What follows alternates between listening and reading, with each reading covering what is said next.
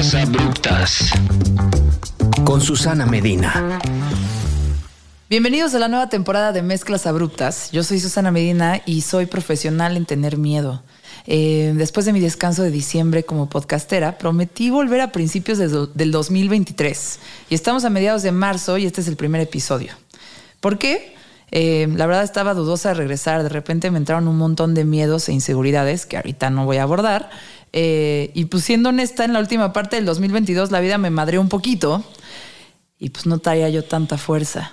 Al final decidí volver y sobre todo decidí volver porque el invitado de este episodio estaba chingue y jode con que lo hiciera y por eso, y porque es alguien que le entra a los madrazos sin miedo y como profesión, decidí que sería el perfecto invitado para la nueva temporada, por lo menos para arrancarla. Alguien que se sube al ring sin miedo, además de que estaba chingue y jode de que lo entrevistara desde el año pasado. Chingue, hijo de Yami, ¿cuándo me invitas, güera? Su nombre es Alberto El Suavecito Paredes del barrio Bravo de Azcapotzalco. Gracias, güera. Es boxeador y además es quien desde hace seis años me ha enseñado a boxear y a no bajar la guardia con su famosa cachetada con la manopla y su pues sube las manos, güera. Así de feo me trata. Y a base de puro refuerzo negativo. Me ha ayudado a estar más en forma y más mamada, aunque él diga que no traigo nada. Eh, en medio de mucha carrilla y risas y rolitas del cártel de Santa y Millonario y Santa Fe Clan, también se ha convertido en un gran amigo peso welter. Muchas gracias. ¿Qué dices, Paredes? ¿Te gustó la presentación? Güey, te rifaste, te rifaste. Ya, eh, me echaste flores de más. Yo, yo creo que si estuviera muerto, ni muerto tendría tantas flores como las que me acabas de aventar. Espérate, va a decir campeón del mundo. Sí. Pero, Aquí ya es el campeón del mundo. pero ni aún así, A los 100 años de ni haberte aún muerto. así, ni aún así, yo creo que me, me pondrían o me llenarían de tantas flores como lo acabas de hacer, rifaste. Ay, ya, oh. Bien, bien, bien, Eso, bien eso, eso, eso. Eh, oye, ¿cuánto es peso welter? Peso welter son 147 libras o en, en kilos Ajá. son 66, 700 gramos. Pero yo pesaba 69 kilos cuando te conocí. Esa ya es otra división. Sí, es la división. ta- Sí, güey. Esa es la división super welter. Qué cosa. Yo era super welter. Sí, pero tienes el cuerpo de un mosca. Ahorita ya, ya estoy mosca, no. O sea, es que. A ver, ahorita estoy en 57, pesé la última vez. Ok. Ajá. Mira, tienes una complexión muy delgada. Eres muy alta, sí. Sí. Pero eres muy delgada. Entonces. mm, tiene pros y tiene contras, como todo. ¿A dónde, a qué categoría me echarías a mí? Eh, yo creo que estaría bien tú, por Ajá. la altura y, y tu complexión, un- unas 140 libras. ¿Y eso cuánto es? Súper ligero, son 63, 400 gramos. O sea, para pelear me tendrías que subir de peso. Ah, no, ahorita ya estás abajo, ya no estás. Sí. No, yo, yo dije, si estás en 69, 67, bajarla. No. ¿Cuánto pesas ahorita? güey? 57. No, no, eso es pluma, güey. Eso es pluma. Pero puedo pelear en pluma siendo grandota o sí, Güey, ni modo, no hay de güey, otra. Eso es una ventaja, es un privilegio que está muy cabrón poder, poder eh, ser boxeador o boxeadora teniendo una muy buena estatura, teniendo un buen tamaño físico y pesando muy poco, ¿sabes? Es un tema, eh, es un tema bien complejo. Tú eres alto también. No me considero chiquito, pero tampoco es alto, pero Ajá. más bien creo que estoy en una estatura promedio, mido unos 76 más o menos. Ok. Entonces estoy en una estatura promedio, pero eh, el tema aquí es, hay muchos factores que la gente no entiende o que la gente cuando empezamos a ver este deporte como aficionados, no entendemos, ¿no? Creemos que es solo dos güeyes arriba de un ring que se están matando, pues por gusto, por diversión y pues por por, lana, ¿no? Por lana, sí, la neta sí, ¿no? Sí. Pero es un proceso, eh, yo siempre lo he dicho y lo he pensado, lo más difícil, lo más difícil, bueno, al revés, lo más fácil del boxeo es la pelea misma, ¿sabes? Eso es lo más fácil. Tú cuando, cuando estás preparándote, en este caso, por ejemplo, yo llevo ya unos meses entrenando desde enero y ahorita me salió pelea para el 24 de marzo. Sí. Entonces, ¿Es la que es en Sinaloa? eh, no, es aquí en Ciudad de Ajá. México. Entonces, eh, entonces, pues ya trae un trabajo de un par de meses trabajando muy fuerte, esperando fecha. Pero yo no dejaba de entrenar fuerte, no dejaba de entrenar fuerte. Y sin saber cuándo. Sin saber cuándo, pero yo, yo estaba listo, yo más o menos tentaba pelear pues a mediados o a finales de marzo. Ok. Entonces yo ya estaba entrenando fuerte, fuerte, fuerte, fuerte. Pero lo más difícil y lo más duro es, es ese trabajo físico de, al principio de la preparación. Sí. Trabajas fuerte, trabajas fuerte literal tu cuerpo. Eh, pararte a correr 8, 10 kilómetros, 12. todos los días. Sí. No, no, no. Y, y la neta, bueno, no sé mis demás compañeros, pero a mí en lo personal, lo que menos me gusta, la neta, es correr. Pero lo tengo que hacer, ¿sabes? Es algo de todos los días. A mí lo que menos me gusta son las lagartijas y las tengo que hacer porque tú me gritas, no me gritas. Güey, pero ya lo dirías tú, qué mamadísima te Estoy estás mamadísima. poniendo. Pero, güey, o sea, neta, te lo juro, al menos eh, yo creo que estoy casi seguro que pa- para, la gran mayoría de, de compañeros profesionales, Ajá.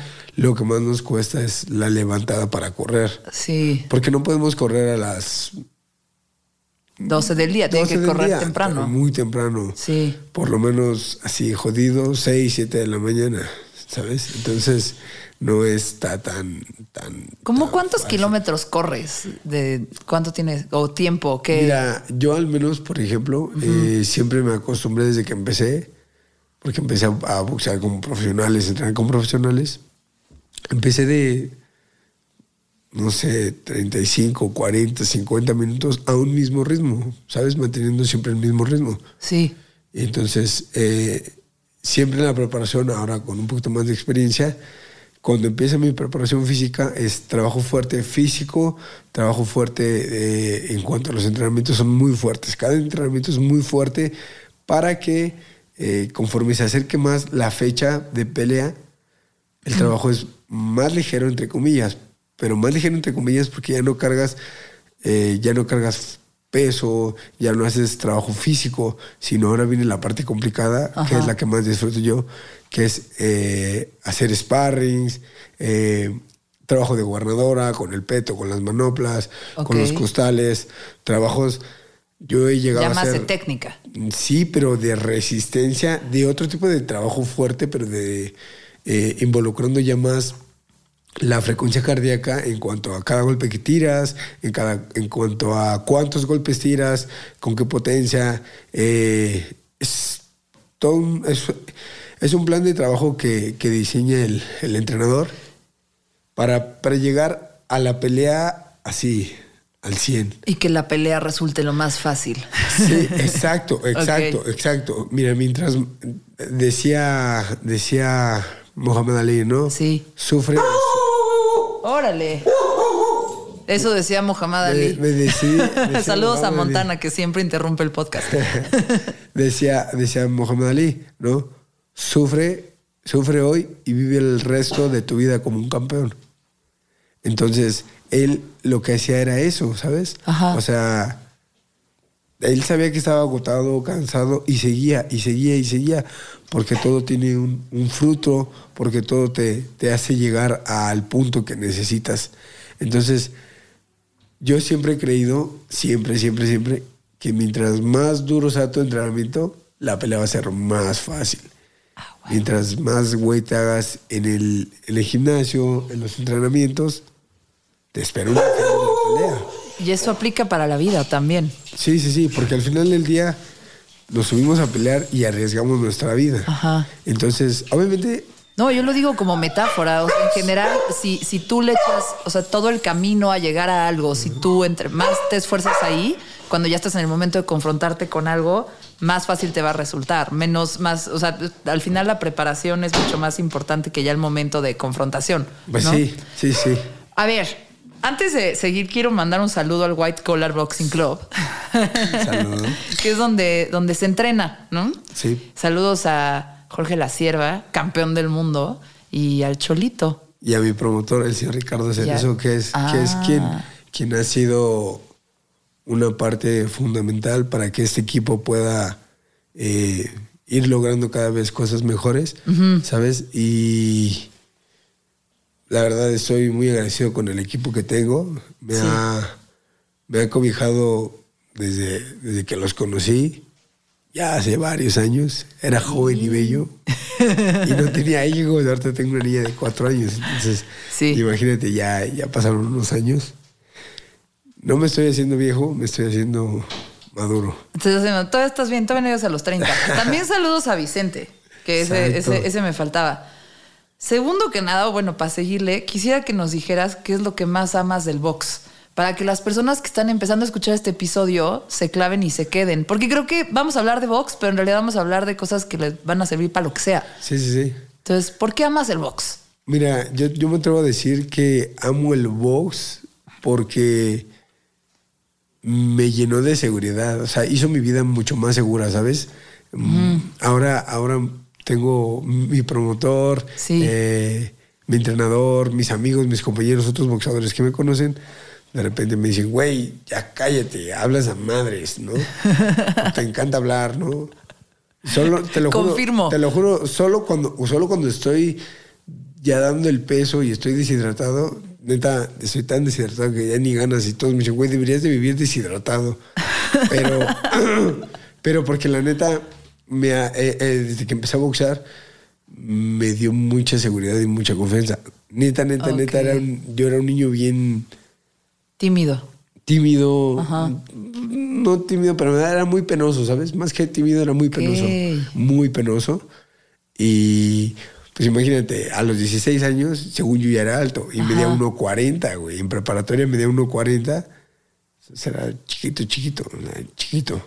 Sí. Y ya sabes, en secundaria, en primaria, todo el mundo me buleaba.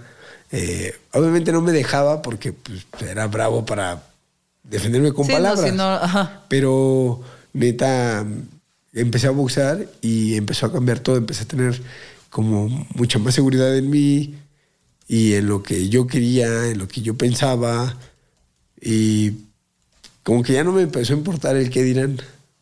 Casi, casi para todo, casi para todo. claro. Coincide, coincide un poquito, digo, obviamente yo no lo hago profesional, pero a mí algo que me, que me, que me ha gustado del, del, del box y que, y que me ha dado es sentirme más segura de mí misma. Como que alguien me preguntó una vez, ay, sí, entonces ahora te vas a poner buenísima como venganza, ¿no? Y es así de, no, me, quiero poner fuerte, me quiero poner bien porque quiero estar lista en caso de que llegue el fin del mundo. Pero algo que me da como entrenar con ustedes es, un montón de seguridad, eh, eh, como en mi cuerpo, en lo que puedo hacer, pero también mental, como me- me- entre más fuerte y mejor siento que lo hago, aunque tú digas que no, pues más chida me siento para mi vida en general. Eh, y eso está chido, está padre que, que el box te dio esa seguridad. Bien cabrón. O sea, por ejemplo, te, te llena de seguridades cuando puede no haberlas, hay un, hay un, hay un conflicto. Sí. Porque, por ejemplo, yo de, de niño recuerdo, eh, ay, no sé, me acuerdo que había niños, o sea, un- niños o güeyes un poco más grandes que yo, que literal me quitaban mi comida, güey. ¿Sabes? Ajá. O sea, yo le, mi mamá me, me ponía... En el barrio Bravo de Azcapotzalco. Exacto. No, mi, pues sí. mi mamá me ponía dos sándwiches. ¿no? O, o dos, dos, y me decía, ¿por qué dos? No, es que tengo, es que sí, sí me da un buen hambre porque juego fútbol, ¿no? Y yo, no es cierto, escondía uno en la mochila y el otro Era el que te chingaba. ajá, y el otro que me chingaba y el otro era el que me comía en clase. O sea, literal, yo, yo creo que hasta la prepa me quedé- se quedó esa costumbre de comer en clase. ¿Y a qué edad, a qué edad empezaste a boxear? Empecé a boxear a los 16 años, Ok. pero el- o sea, una historia diferente porque mi mamá se la llevaron a, a trabajar a Monterrey, mi mamá es chef. Ok. Se la llevan a trabajar a Monterrey cuando yo tenía... Entonces los sándwiches con razón te los chingaban. Tu mamá es chef. Sí, no, la neta sí. Estaban sí. buenos. Muy buenos. Sí, la sí. neta, muy buenos. Muy buenos. De hecho, había un maestro al que sobornaba con comida que me daba mi mamá. Ah, ¿y para que te pasara? No, para que no me pusiera eh, falta porque siempre llegaba tarde. Ah, ya. Y entonces me decía, "Ah", y le decía, mire, profe, mi mamá le mandó un sándwich. Ah, qué chido. No, pásale, pásale. Está chido. Entonces tu mamá se fue a Monterrey y te fuiste con ella. Pero para todo esto, mi mamá Ajá. fue unos años antes que yo, güey. O sea, yo todavía estaba en secundaria cuando ella se fue. Se fue y a los años, a un par de años después vino y me dijo, cuando sabes qué, yo sé que no te vas a querer ir, pero vengo por tus hermanos. Entonces, sí, fue como de, ya no van a estar estos güeyes conmigo. O sea, No, jefecita, mi hermana, sí me mi voy. hermana- mi hermana está chiquita. Ajá. Mi hermano le llevo cinco años. Sí, Pero, pues al final del día eran mi compañía, ¿no? sí. O sea, yo ya siempre andaba de vago en la calle con mis amigos, con los amigos del barrio de la calle, jugando fútbol, en bicicleta, cotorreando, pero pues la neta se eh, sí sentí ese, ese desapego cuando mis hermanos se iban a ir. Dije, no, sí me voy. Así es bien chido llegar a tu casa y ver a tus hermanos, la verdad, da un Sí. montón de paz. Sí, no, no. Y, y a pesar de que siempre peleaba con ellos, y peleaba con ellos y nos molestábamos, yo sabía que en ese momento, a pesar de que estaba muy chico, yo sabía que lo iba a extrañar. Y dije, no, yo también me voy con ellos. Entonces a Monterrey. Ajá. Entonces, cuando yo llego a Monterrey, eh, pues, obviamente en, mi vida había ido a Monterrey, no conocía a nadie y esto fue a finales del 2009. Ok. Me acuerdo, fue a finales del 2009 cuando llegué allá. Güey, te lo juro, fue los primeros dos años, yo creo, parecía una película de terror. Te lo juro, te lo juro. te lo juro. Monterrey. Sí. O sea, era cuando, ¿qué? ¿La guerra del narco, qué? ¿O por Pero, sí, sí, ah, sí, pura sí, balacera. No, güey, no, no, no, no, te lo juro. Literal, así literal, yo me despertaba escuchando balazos y me dormía escuchando balazos. ¿Sabes? Ay, Entonces, ajá. Te lo juro, cuando yo llegué, le dije a mi mamá, me mentiste, no es cierto, no me vas a meter a una escuela de fútbol. me metiste ahí. Me metiste al, al, al, al, crimen y yo organizado. le decía, yo le decía, no, yo, la neta, no voy a salir de la casa. Güey, los tres años que estuve allá no estudié porque la neta, Te daba miedo. sí me daba... De por sí en Monterrey no quieren a los chilangos, ¿sabes? Sí, no. No, no, no nos... No somos como bien vistos, ¿sabes? Sí. Y entonces, este, cuando empieza a pasar todo esto, te lo juro, las calles parecían un pueblo fantasma. Sí. Porque estaba vacío, la gente no quería salir, tenía que salir porque pues, tenían la necesidad de salir a trabajar. Pero Sí. pues, no, güey.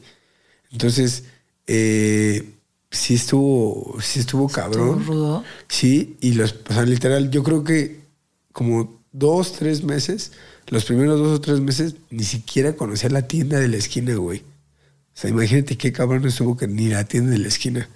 Yo no salía. Me decía mi mamá, oye, vamos a ir al súper, vamos a ir a comprar carne, vamos a ir a comprar esto, vamos a ir a comprar lo otro. Vamos. Oye, vamos a, voy a ir con tu, con- voy a ir con tu papá y con, bueno, mi padrastro. Voy a ir con él a, y con los niños a comprar ropa. Vamos a ir a un, un super, a un, a un súper, vamos a ir a, a comprar ropa, vamos a ir a comprar tenis, vamos a ir a lo que sea. Nel, no voy. Él. Ah, pero vas con nosotros. Eh, pues que los maten a ustedes, no, yo no voy. ¿Sabes? O sea, estaba bien cabrón. Entonces, de repente, Ajá. pues un día por salir del destino, eh, yo, yo antes, volviendo tantito, cuando estaba aquí, pues te digo, era chaparrito, era buleado, era muy buleable, la neta, la neta, la neta. Sí. Entonces, eh, fue cuando pues, un tío que llegó a hacer algún, eh, llegó a hacer un box, un poco de box, Ajá. me quiso meter a boxear. Y la neta, a mí no me gustaba, güey. No ¿Y por qué te quiso meter a boxear? Pues ¿Dijo, ah, me- para que se ocupe este güey? No. ¿O más bien tenía la ilusión de...? no, no, de- no, de- no, no, nada de eso. Es que él era el que siempre me defendía. Ah, porque, ya. porque le caía, le caía mal o la agarraban conmigo los güeyes de mi edad, me bulleaban. Sí. También más grandes, entonces él me defendía de todo el mundo. Órale. Entonces un día me dijo, cabrón, yo no te voy a defender, no, no voy a estar siempre yo, Ajá. te va a tocar defenderte a ti. Entonces él me llevó un, un par de clases. ¿Y te gustó? No, no me gustó, era huevo, o sea, no me gustaba. No, no me gustaba. Sí. O sea, era de, güey, te van a romper tu madre si no te defiendes. Y yo me echo a correr. Ah, no sé qué. Tengo amigos. ¿Y eso qué? Tus amigos van a estar siempre contigo. Sí. Entonces, pues siempre he sido, pues, Ya ahorita ya. así como me conoces, eso siempre he sido así, Ajá. pero siempre le he caído bien como a, pues, a la banda que está conmigo, ¿no? Ajá. Agradable, digámoslo así, ¿no? Ajá. Y entonces, eh, yo no, no, no, no, ten- no tenía, no sabía ni qué hacer ni cómo responder a este cabrón. Sí. Me decía, es que te tienes que defender, es que tienes que hacer algo. No, güey, la neta no. O sea, me da miedo, literal me da miedo. Tú porque te has peleado desde que naciste, cabrón. ¿No? Peleaste porque no te abortaran. Pero yo, güey, la neta nunca he peleado. no quiero. La, la neta, ese güey neta. viene peleado desde que nació. Pero entonces te llevó y ahí entrenaste tantito. Y cuando llegaste a Monterrey, Ajá. Allá, pues, yo quería hacer algo y el güey me regaló unos guantes y me dijo, ponte a entrenar allá, porque allá no quieren a los chilangos. y dije, este güey pinche exagerado. sí. Dije, este güey... Entonces... Y, y sí, no te querían. todo- Igual te no. traen. sí, sí, sí. cinco. Pero entonces, el tema, el tema este fue cuando pues, ya llevaba tres meses que no salía de mi casa y de repente le digo a mi mamá, ¿sabes qué? Voy a salir a, a conocer la tienda o algo que esté por aquí cerca. Va. Salí a caminar y a la vuelta de la casa donde yo vivía había un gimnasio de pesas. Ajá. Pero hasta arriba, así en una ventana, se veía un costal de box. Y entonces yo pagaba a ese, en ese gimnasio para ir Ajá. a pegarle a ese costal, porque yo tenía unos guantes que me había regalado un tío. Sí. Y yo, y yo lo que medio me enseñó, que fueron unas clasecitas bien pedorras, y lo que yo vi, llegué a ver en tele alguna vez, pues trataba de desahogarme. Literal, yo nada más iba, me aprendí a vender yo solo, Ajá. como Dios me dio a entender, y le daba, ¿no? Pa, pa, pa, pa. Yo iba, iba y nada más le pegaba eso. Mm. Y hacía abdominales según yo y lagartijas como en la película. y ya, güey. Chan, chan, chan, Ya, chan, ajá. chan. Y entonces, el dueño del gimnasio, recuerdo, Sí. eh, se, llama, se llama Carlos. Le mando un saludo. Saludos a Carlos. Eh, él eh, me, me dijo un día, eh, ¿qué onda, morrillo? Ya ves cómo hablan bien Ajá, norteños. sí. Me dijo, te voy a llevar a un gimnasio para que vayas a un gimnasio de box. Esto no es box. Ajá. Sé que cosa lo puse porque a mí me gusta, pero esto no es box. Y yo, pues, por conocer a alguien, ah, sí, va, va, va.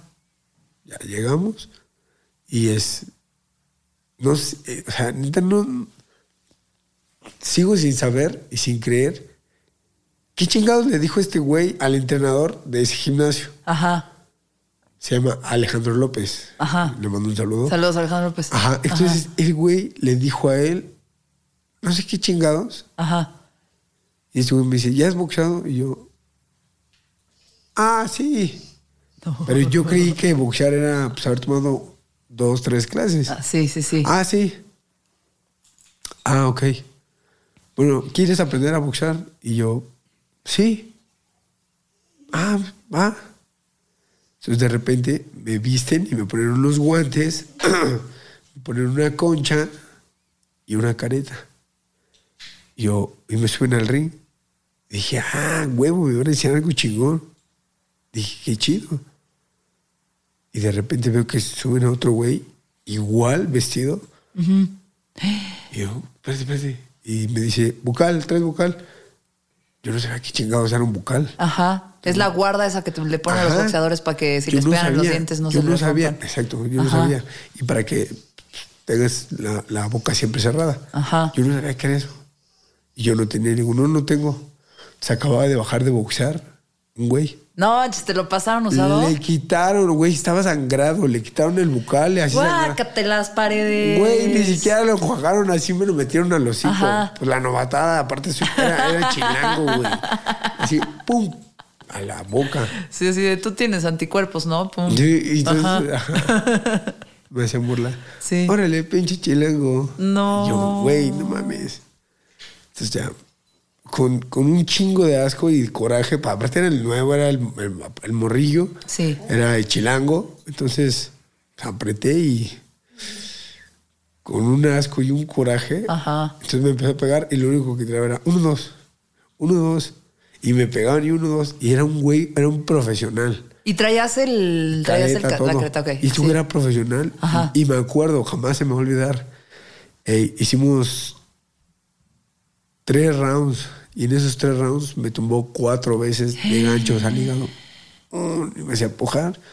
¿Y por qué aguantaste? ¿Qué, Espérame, qué- espérame, qué- es qué que, coraje güey, traías? ¿Qué, güey, qué- sí, qué- qué ya ganas de probarte a ti y probarles No, algo? ¿cuál ¿Probarte a ti nada? mismo? Yo o- dije, pues, No arrugarte nada más. ¿qué? No es no arrugarme, pero es que traía el coraje. Tan solo, Ajá. ya me habían puesto un bucal Sí. que no era mío. Y que Ajá. aparte traía sangre de otro cabrón, ¿sabes? ¡Ah! Y las babas de otro cabrón. Y yo, pues, coraje, pero pues, no podía hacer nada porque este güey pues, están en su gimnasio. y Estos güeyes son boxadores. A ver, ponte al pedo.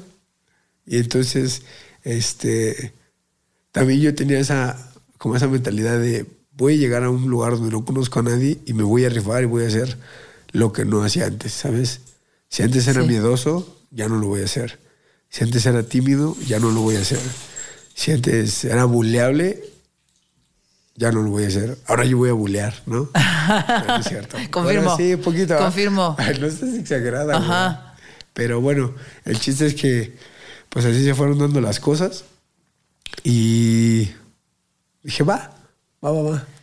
Me, me levanté, cada que me pegaba en el hígado, me, me paraba y yo trataba de conectar golpes como chango, como Dios me daba a entender, como había visto en Rocky, como había visto en alguna Sí. pelea en la tele, ¿sabes? Sí. Y entonces, pues se fueron dando las cosas Ajá.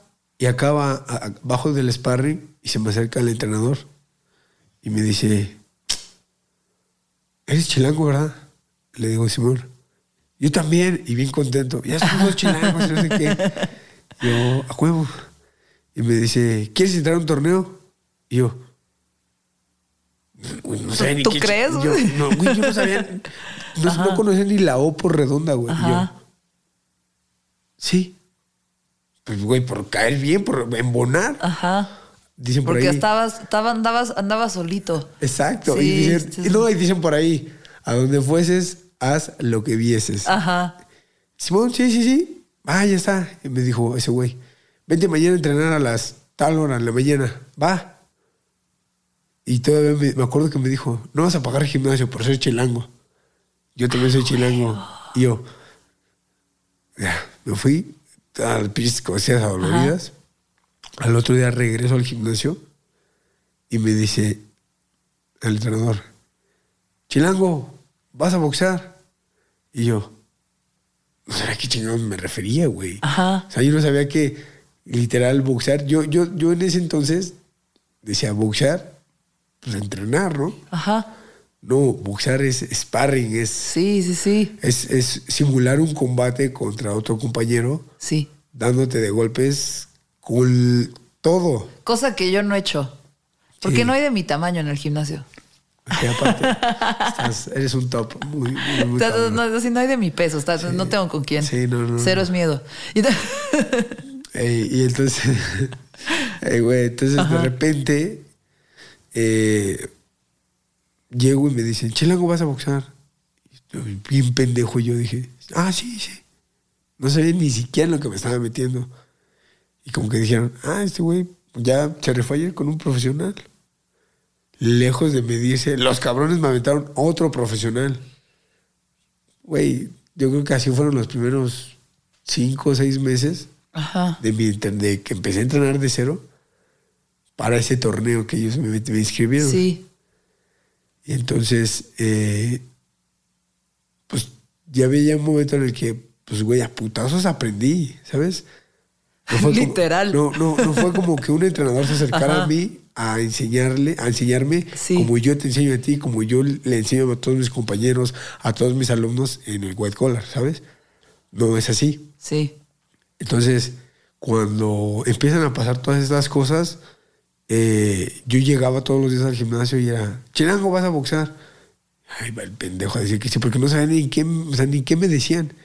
Yo, sí, sí, como si, como si yo no hablara el mismo idioma, güey. Sí, Sí, sí. sí, solo con la cabeza, sí. Y me subía y, güey, Pero ya te estaba gustando pelear. No, no, no me estaba gustando pelear. Nada más no te gustaba estar solito. No, Eso es lo- o sea, aparte, aparte de eso, lo que yo quería era ganarme el respeto que nunca había tenido, ¿sabes? ok. Porque cu- recuerdo que esa primera vez que me madrearon, que me sacaban el aire, pero me levantaba, cuando yo escuchaba el se levantó, fue como de, porque estos güeyes les está sorprendiendo algo que acabo de hacer. Sí. Y, y cuando me di cuenta que empecé a ganarme ese respeto de, de esos güeyes que me habían visto como hacia abajo, Ajá. Como de pinche chilango, ahorita lo van a madrear, me gané ese respeto de decir, bien, se le fue al chilango, Órale. ¿sabes? Entonces, eso fue para mí muy importante. Te empezó a construir la seguridad de la que estábamos Ajá, hablando hace exacto. rato. Sí. Entonces, me construyó esa seguridad en mí y esa confianza. Órale. Y entonces empecé. Entonces llegaba y me decían, Chilango, ¿vas a boxear? Y yo, sí. Y sí, y sí. Pero no me gustaba, güey. Yo lo único y mi única finalidad era. Te agarraron de costal móvil, ¿no? Así para que se entrenaran sí, los sí, otros. sí, así. sí. Pero inconscientemente, Ajá. así fue como ellos me enseñaron. Porque así yo aprendí de ellos. Porque, pues, güey, yo boxeaba con profesionales. Y Pero de- está cabrón que lo primero que te quitaron fue el miedo, ¿no? Porque a lo mejor muchos llegan y entrenan y pues primero es así de que haz todo el funcional, aprende la técnica, pégale al costal, pégale a gobernadoras, esta cosa, manoplas y ya que los trepas, o sea, ya llevas un rato a entrenarlos que los trepas con alguien. Ok, pero no, y aquí... No, no, no. te- y, te- y ahí es donde vences el miedo. Que Ah, no, no. ahí te va algo, Ajá. algo diferente. Sí. Tú lo ves del lado, no, espero no irme, Del lado fresa. no me quiero ir clasista, Ajá. pero es realista. Sí. Eh, güey, yo, yo o, o- o mis compañeros, eh, eh, Cholo, La Sierva, Sí. como los entrenamos a ustedes, no nos entrenaron, no, no, no me entrenaron No, a mí. No, me, no me entrenaron a mí cuando empecé. Ajá. ¿Por qué? Esto es el kinder, del kinder fresa de, del no, box. No, no, no, no, no, güey. Ustedes están entrenando a un muy buen nivel. Ok, La no, bueno, obviamente, entrenar con A ustedes un muy buen es- nivel, pero Ajá. no solo eso, sino en verdad les enseñamos a boxear. Sí. Como si fueran peleadores, ¿sabes? Sí, Sin es serlo. Sin, Sí. sin, sin tocar esa, esa parte en la que tienes que vivir los putazos. Ustedes están aprendiendo de la mejor manera en la cual yo lo aprendí. ¿sabes? Ajá. Y este chingón. Eso Pero está a ti no te enseñaron técnica. No, Ese mí- es mi punto, como que tú empezaste a recibir trancazos y a lo mejor la técnica la aprendiste después, pero ya no tenías tanto miedo de recibir trancazos. No, la técnica la aprendí a la par de esos madrazos que me ponían. Ah, güey. ya. O sea. Y te iban por- corrigiendo, te decían, ah, saca así, Ah, o haz sí. esto, párate no, tal. No, o- pues los mismos güeyes que me madreaban, o sea, los mismos boxeadores profesionales de Monterrey Ajá. que me empezaban a madrear, me dicen, no, güey, ya después de que me habían madreado, me decían, güey, es que haz esto, mira, cabeza aquí, cabeza acá. Cada quien tiene un estilo diferente. Ajá. Cada quien tiene habilidades diferentes. Sí, Entonces yo en ese momento era una esponjita, güey, que absorbía todo porque trataba de hacer amistades con todos. Trataba de caerles bien a todos. Entonces, si un güey me decía, sube la mano y agáchate y haz esto, yo trataba de hacerlo porque ese güey lo hacía, pero a él sí le funcionaba, tal vez a mí no. ok.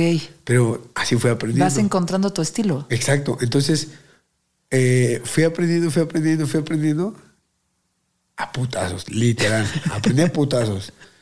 Y llegó un punto en el que fui, eh, después de ese cero, de ese primer, de ese día uno Ajá. al mes seis, que me dijeron, va a ser tu primera pelea. Güey, ya estaba bien nervioso. Yo estaba súper nervioso. Pero ya había recibido putizas a diestra y siniestra de profesionales. Sí. Entonces, eh, pues yo nunca había peleado, nunca había nada, güey. Entonces, yo ya en el gimnasio ya agarraba, agarraba un poquito más de, de confianza, ya boxeaba con profesionales. Y entonces, como que empezaban a, a- Como que empecé a hacer un poquito de ruido ahí en, en Monterrey, porque decían, ¿quién es ese chamaco? ¿Quién es ese morrillo? Me decían. ¿Cuántos "¿Quién es ese años morrillo?". tenías, mamá? 16. Ajá. ¿Quién es ese morrillo que se sube con quien sea? Le vale madre. No es que me valiera madre, es que no sabía lo que hacía, güey. es que me decían, oye, vas a boxear con, eh, me acuerdo, con el Pingo Miranda, Ajá. que era campeón mundial mosca de la OMB. Ajá. Ah, sí. O sea, no decían no. Pero no decían no porque no, no supiera que ese güey era el mejor del mundo. Sí. No, porque no sabía quién chingados, o sea, no sabía ni qué decía, ni qué hacía. Y me decían, ¿vas a boxear con él? Sí. Hiciste fama de valiente. Peso, peso mosca de 50 kilos y Ajá. medio. Oye, vas a boxear con el. con un güey que le decían el Popeye. Ajá. No, pues no. Simón, peso medio, Ajá. 72 kilos.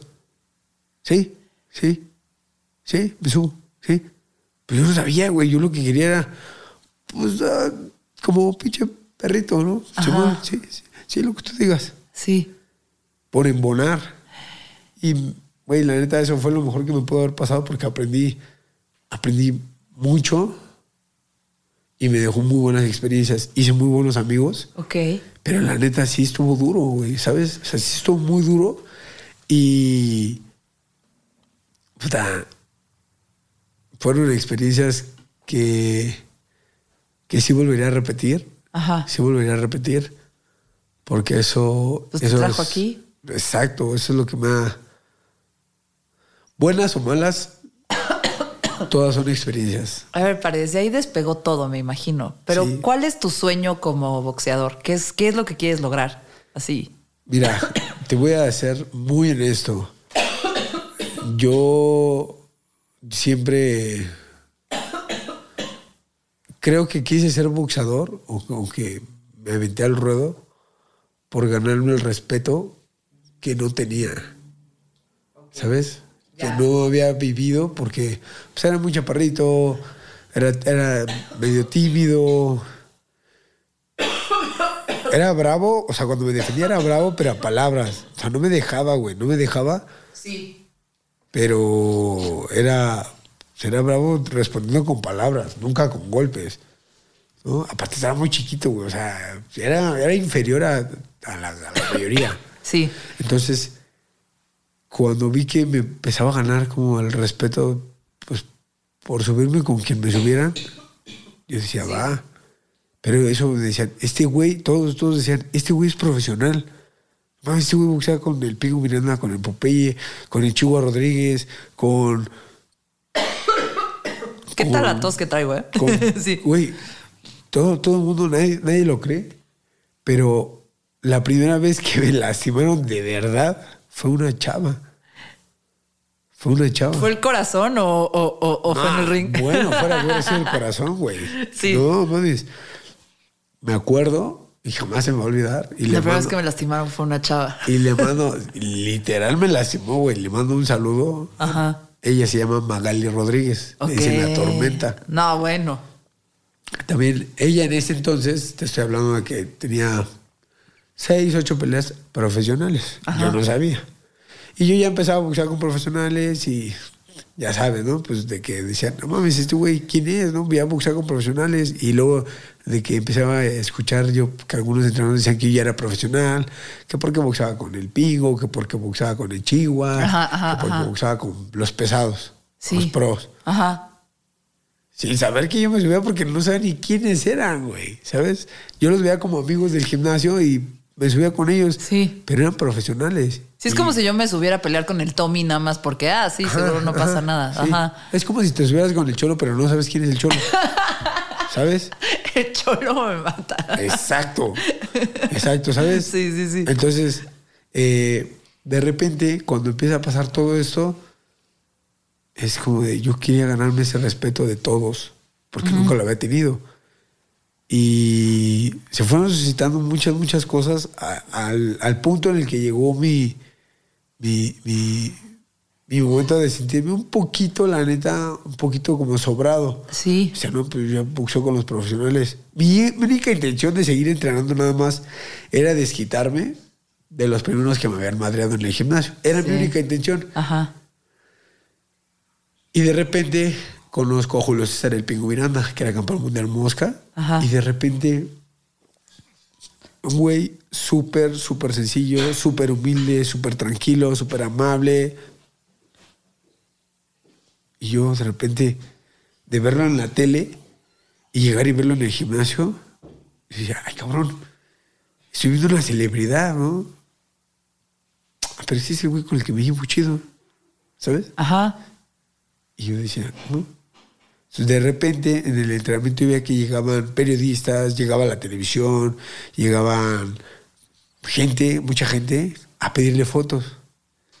Y yo decía, güey, yo quiero eso. Este güey sale en televisión, a este güey le piden fotos, a este güey lo respetan. Ese es, la- ese es el punto. A este güey lo respetan. Yo quiero eso. Porque no me respetaban. Por estar chiquito, por como tú quieras. Pero ese era tu sueño entonces. ¿Cuál es tu sueño ahorita? Espérame, escúchame, es que ahí voy. Ajá. Entonces, güey, yo, yo decía, yo quiero ser pelador. Yo quiero ser pelador. Quiero, quiero que la gente me respete como respetan a este cabrón. Yo quiero que la gente diga, qué chingón por este güey. Entonces, de ahí empecé a, a- a pelear y de repente, un día me dicen, eh, vas a boxear con el pingo, le vas a ayudar.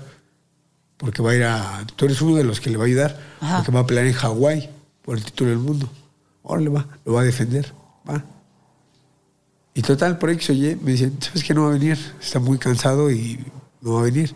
Pero vas a boxear con Magali.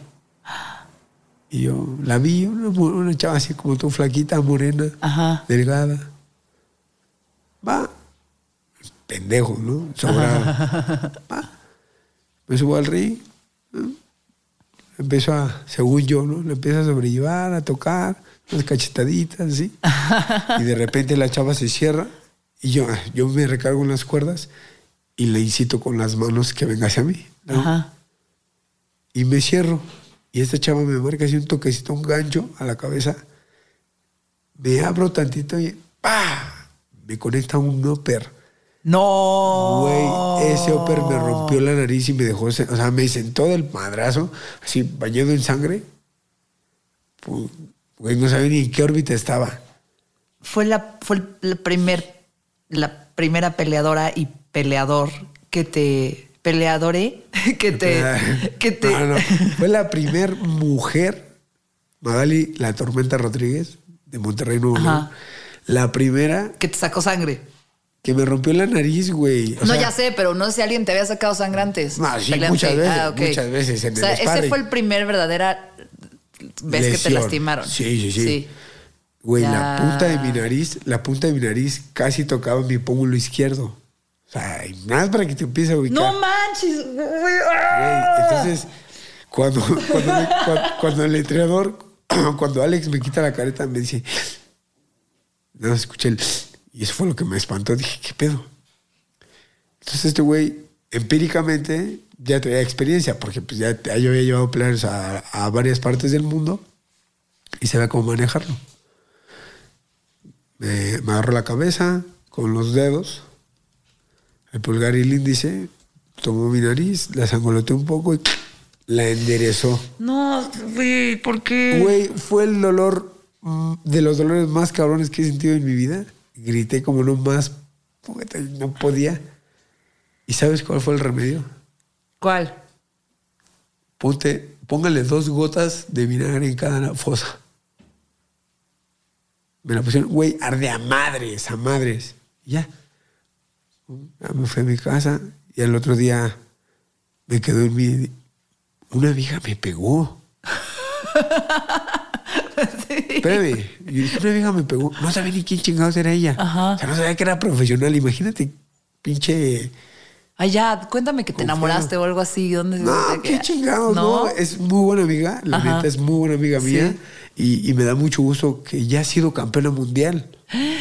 O sea, y te estoy hablando de. de, de- ve de quién te estoy hablando. Ajá, ajá, Y- ajá. Y, de repente. eh, ah, bueno, como- pensaste, una vieja me pegó. y Y no, entonces- dije, y ahí me ardió más el orgullo y todavía más que me, de que me molestaran, de que yo era chilango, de que me trajeran de bajada por ser chilango, el que una regia me haya pegado Sí, así. sí, sí, sí, sí. Dije, no, entonces al otro día regresé a entrenar y me dijeron, güey, ¿qué, qué, qué- qué haces aquí? No, vengo a entrenar. No, no, sí, no, no hay pedo, no pasa nada, estoy bien. Ajá, Y como que eso hizo que me ganara un poquito más el respeto todavía. ya. Y entonces terminé de entrenar y a ver, vente. Y otras dos gotas de, de vinagre en cada, en cada fosa.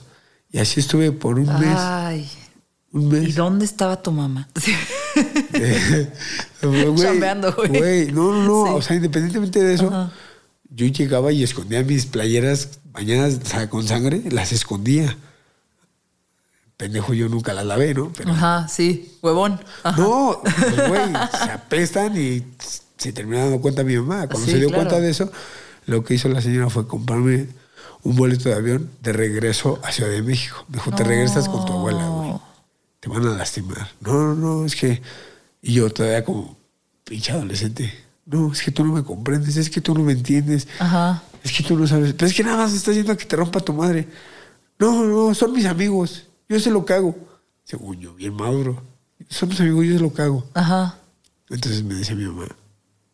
Total. La convencí de quedarme. Ajá. Ya vino ella para acá. Güey, pasó el- desde que está. De Magali, de ajá. que Magali me. Te me- rompió la nariz y entonces. Pues sí, me rompió la nariz y pasaron yo creo unos cuatro meses a que volvimos a boxear. Y yo. Y yo me acordaba, pero perfecto de ella. Sí. Van a boxear. Y de repente me empieza a tirar. Pa, me tapé. Y me acuerdo que le metí un gancho al hígado. Y se acabó todo. Le metí un gancho al hígado como en el tercer cuarto round. Le metí un gancho al hígado y ya no se levantó. Bueno, sí se levantó. Sí se levantó. Pero cuando vi que se levantó, me quité los guantes y dije, ya no juego. Digo, entiendo que ella es campeón del, campeona del mundo y que, y que pues a eso se dedica y que pues No, es digo, suficientemente en- en buena para treparse momento, con hombres, pero en ese momento a ella, ella- qué impresión, qué, qué admiración siento de treparte a pelear con hombres. Sí, no. ¿Con cuál del gimnasio yo me podría subir a pelear? Ninguno. Ninguno. Sí, Cha- sí, sí, los, sí los fresillas que van. No, sí, el, No, el- pero sí hay un par, sí hay ¿Sí? un par. Sí, sí, sí hay un par. Hay un par. Chale. Porque si eres más fuerte que, que un par de ahí. Pero. Más rápida, chance sí. No, hasta más fuerte. Tenemos ahí un exfuncionario que siempre que veo como entrena digo, este güey creo que sí, le, sí, sí, sí, sí, ajá, si lo agarro por sorpresa, sí le Eh, ganó. No creo, la neta. Pues, Al no, exfuncionario. No, lo creo, no. No. Te lo juro, no lo creo. Es retronco, yo lo he Güey, visto ahí. pero, pero pega fuerte. Ah, pero es que está mamey, está mamey el exfuncionario. Sí, Sí, ya vi, está buena fuerte. pantorrilla, todo, sí, sí. Está fuerte, la neta es fuerte y- y- Entonces, al, al, al exfuncionario no. No, no. yo con tantas ganas tengo de madrearme un Güey, te lo juro que. Güey, son fresas. Ellos sí se- nutren bien desde que Sí, güey. nacen. Entonces están, están bien alimentados, güey. Están bien alimentados y dudo mucho que, que no sean fuertes, güey. O sea. Pero ¿cuál es tu sueño ahora, Paredes? No has ah, llegado. ¿Cuál es tu sueño ahora como Entonces, deportista? Güey, yo no sabía ni qué pedo, pero yo al principio empecé solo por respeto, güey. Solo, solo quería respeto, solo quería. Solo quería que me ganarme el respeto de, de quien me viera, güey. O sea, nada más quería eso. Entonces, de ahí fue cuando me empecé a clavar en el box, me empezó a gustar, empezó a hacer sparring. Y yo nunca, nunca he dicho no a un sparring, sea quien sea, güey. Nunca. El peso que pese, pese 100 kilos, pese 80, 50, 10, lo que sea. No me abro, güey. No, no me gusta. ¿Sabes? Y de repente cuando pasa todo esto, es como de, güey, ¿qué sigue, no? Ajá. Y yo decía, ah, cuando me entero que, que podía ser profesional, ah, porque para eso en Monterrey, Sí. pues no es, un, no es una ciudad de box, es Sí. una ciudad de fútbol y de béisbol, ¿sabes? Confirmo. Hasta de americano. Sí.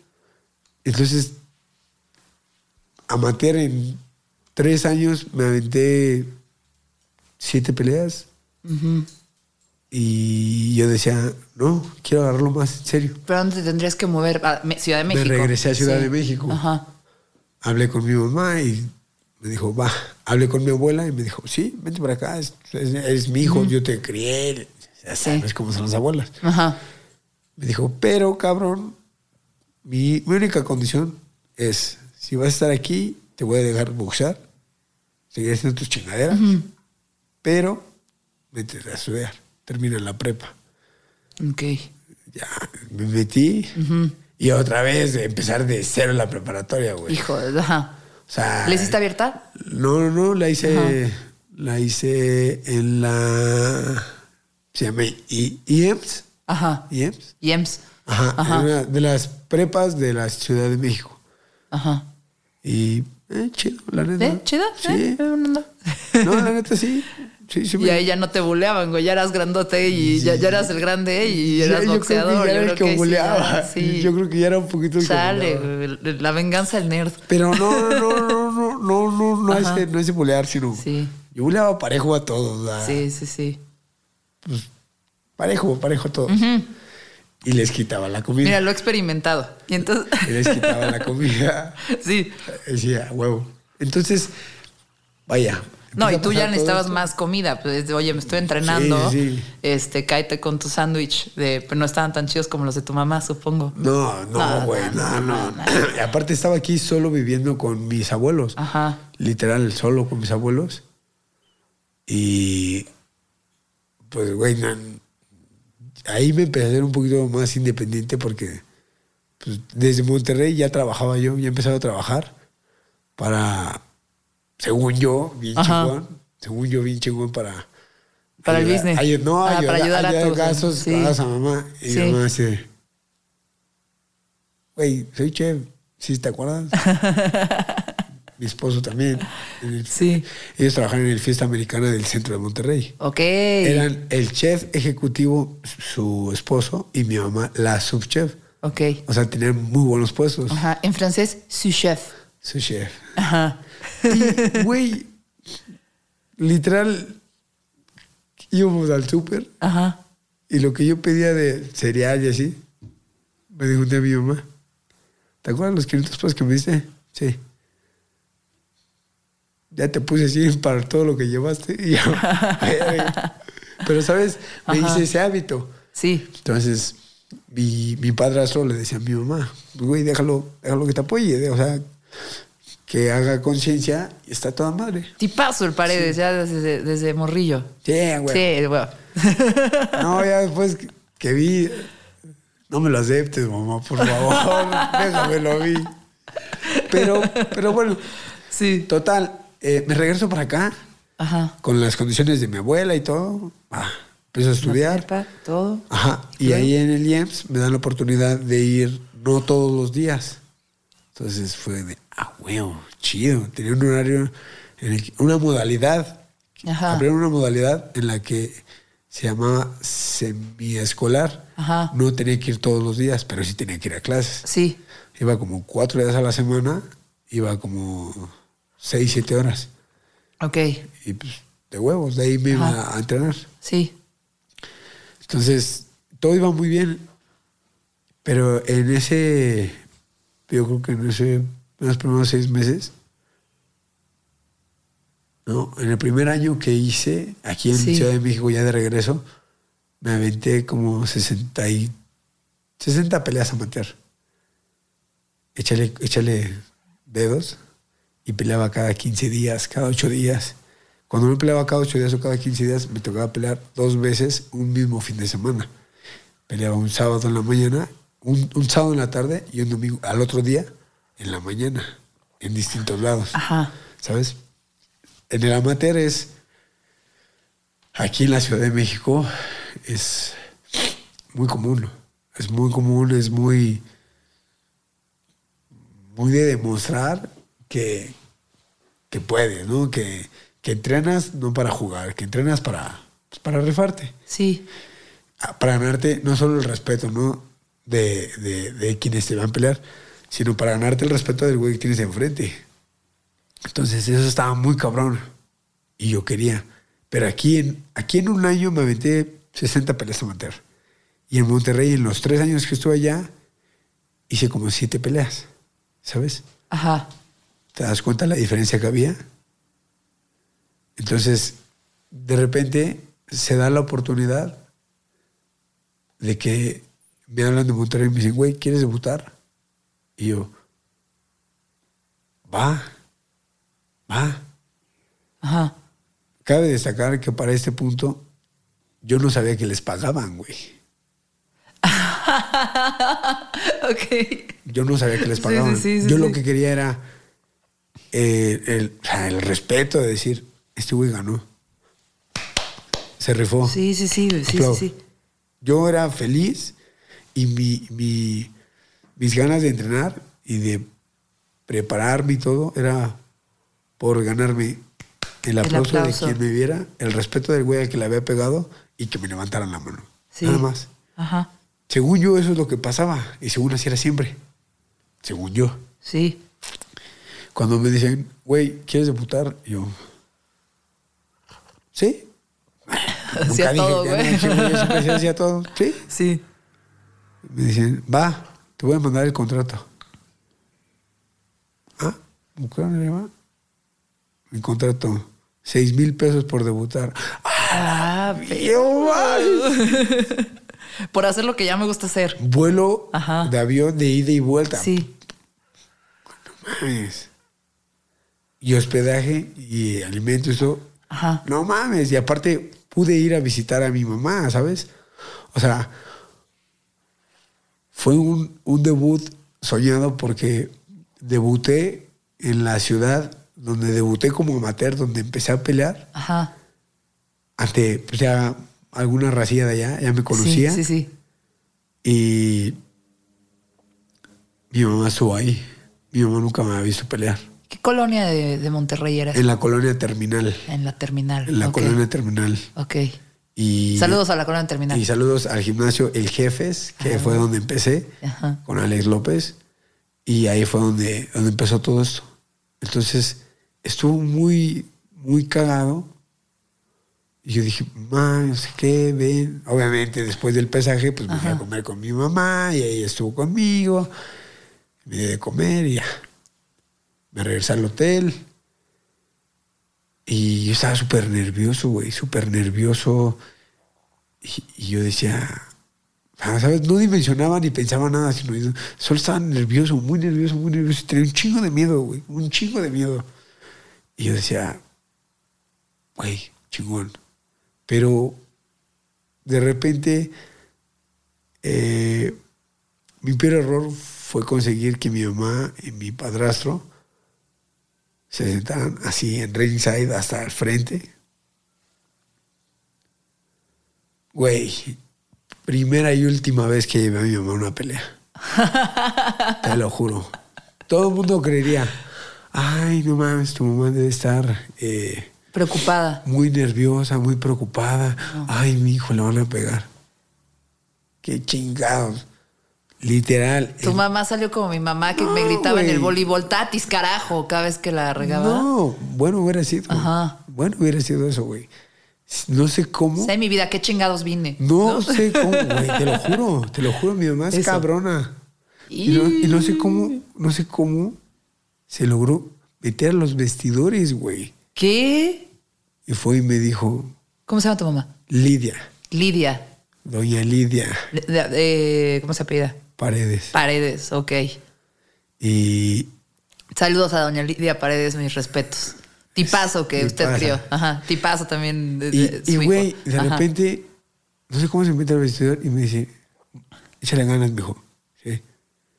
Nada más no le rompes su madre, ni te aparezcas por mi casa, cabrón. Te regresas a Ciudad de México sin, sin, sin ver a tu madre. Y yo, ¿qué? Ya te dije. Chale, güey, con razón eres todo refuerzo negativo en el box que cuando me entrenas, güey, tú también te tenían bien amenazado. No, sí, güey.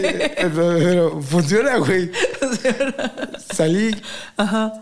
te lo juro, salí al ring, chingada la presentación. Obviamente, pues me presentan como de la Ciudad de México. ¡Uh! pinche chilango, sáquelo al puto. bu. O sea, y más porque muchos ya me conocían, entonces me cargaban pila. Ajá. Y de repente. Ese güey muerde guardas usadas. Y, y de, y- y de repente, güey. Bueno, eh, no hablan así, ¿verdad? Sería como, ah, ese, es- ese vato muerde guardas. Eh, eh. sí. eh, sí. Ajá, ni me va a salir. Ajá. Y entonces, de repente, Ajá. cuando estoy, empieza el primer round, está buena la pelea, le empiezo a pegar. Y, me, y te lo juro, güey, cuando yo me sentaba en el, en el- en el- el banco, Ujú. ese primer round, de toda la arena que había en, en Monterrey, solo escuchaba una voz, ni la del entrenador. Solo escuchaba una voz, güey. Voy a llorar, güey. La de mi santa madre gritando puras pendejadas. Te lo juro. Pensé que te gritaba algo que te animaba, güey. No, qué, qué chingados. Me acuerdo perfecto porque el güey con el que yo peleé se llama Jimmy, Jaime, Jimmy, Jimmy González. Jimmy González. Jimmy González. Y él sí ya tenía apodo, le decían la amenaza. Ay. Entonces de repente, yo no tenía apodo en ese entonces. Ajá.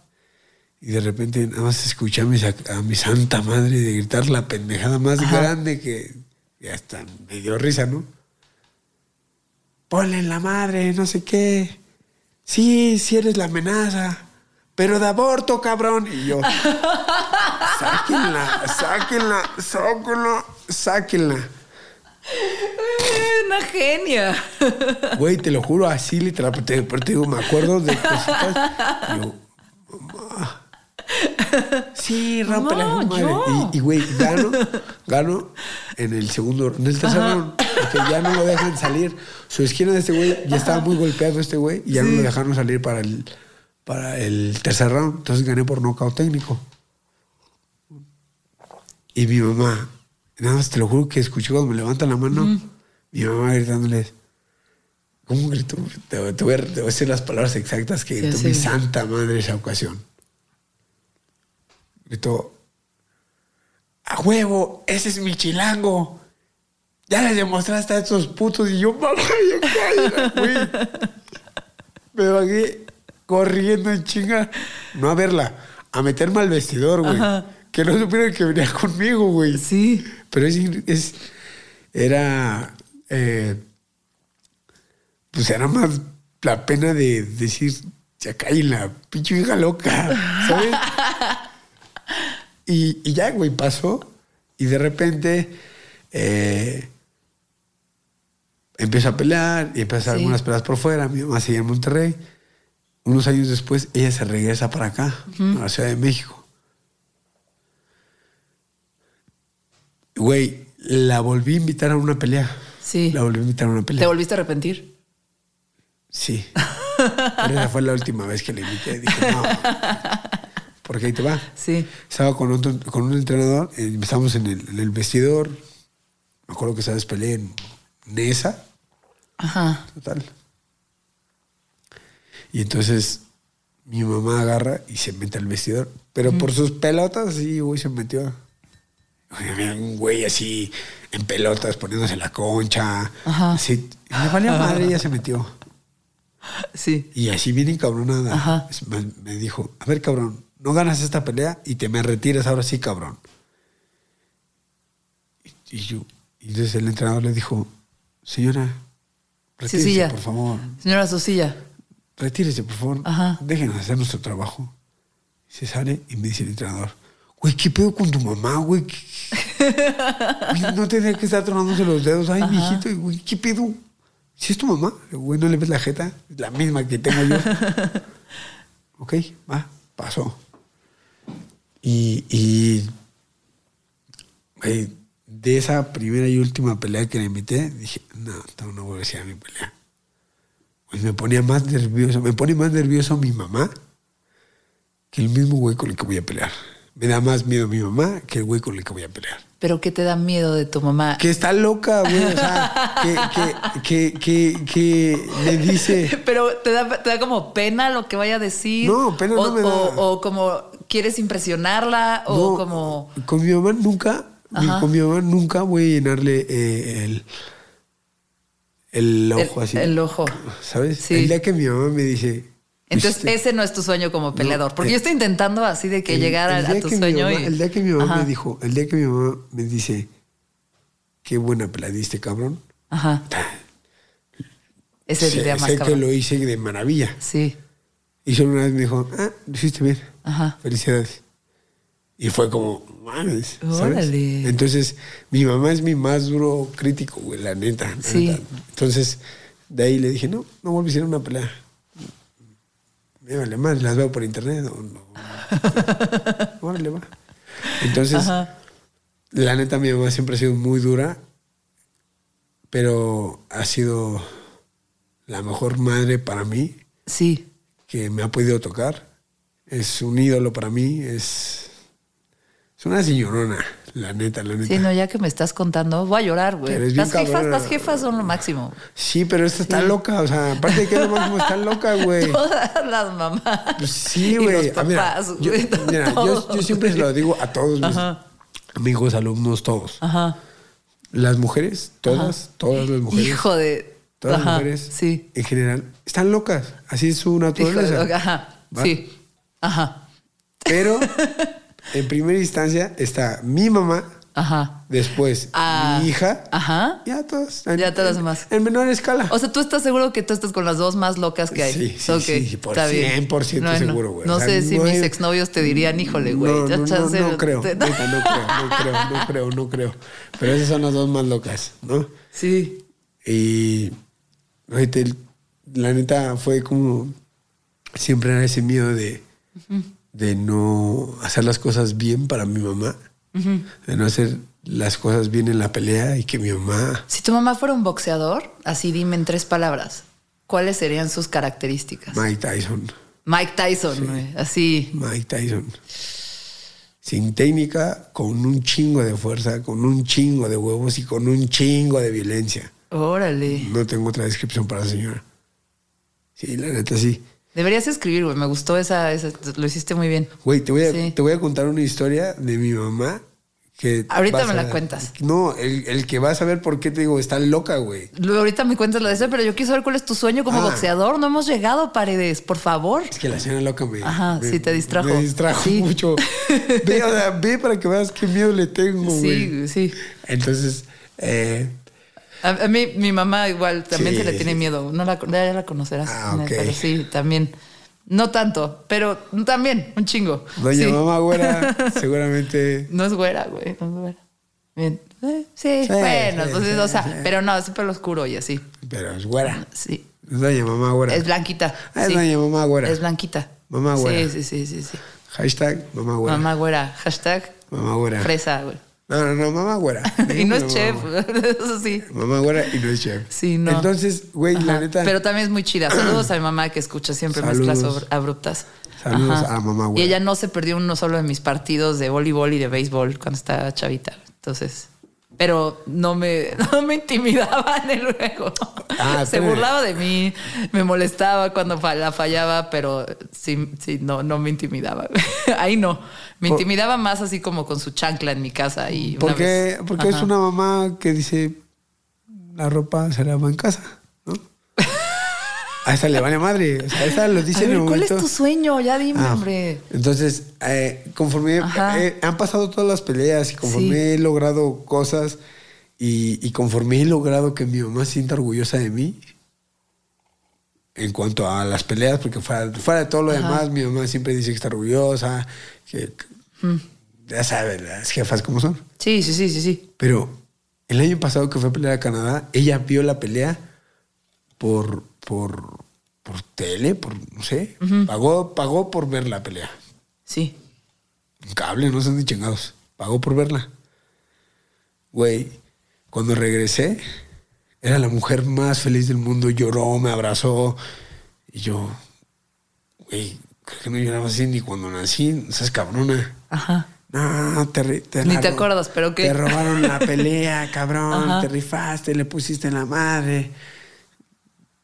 No, no, no. Güey, pinche peleón, todos la vimos. Aquí nos reunimos todos, ¿sabes?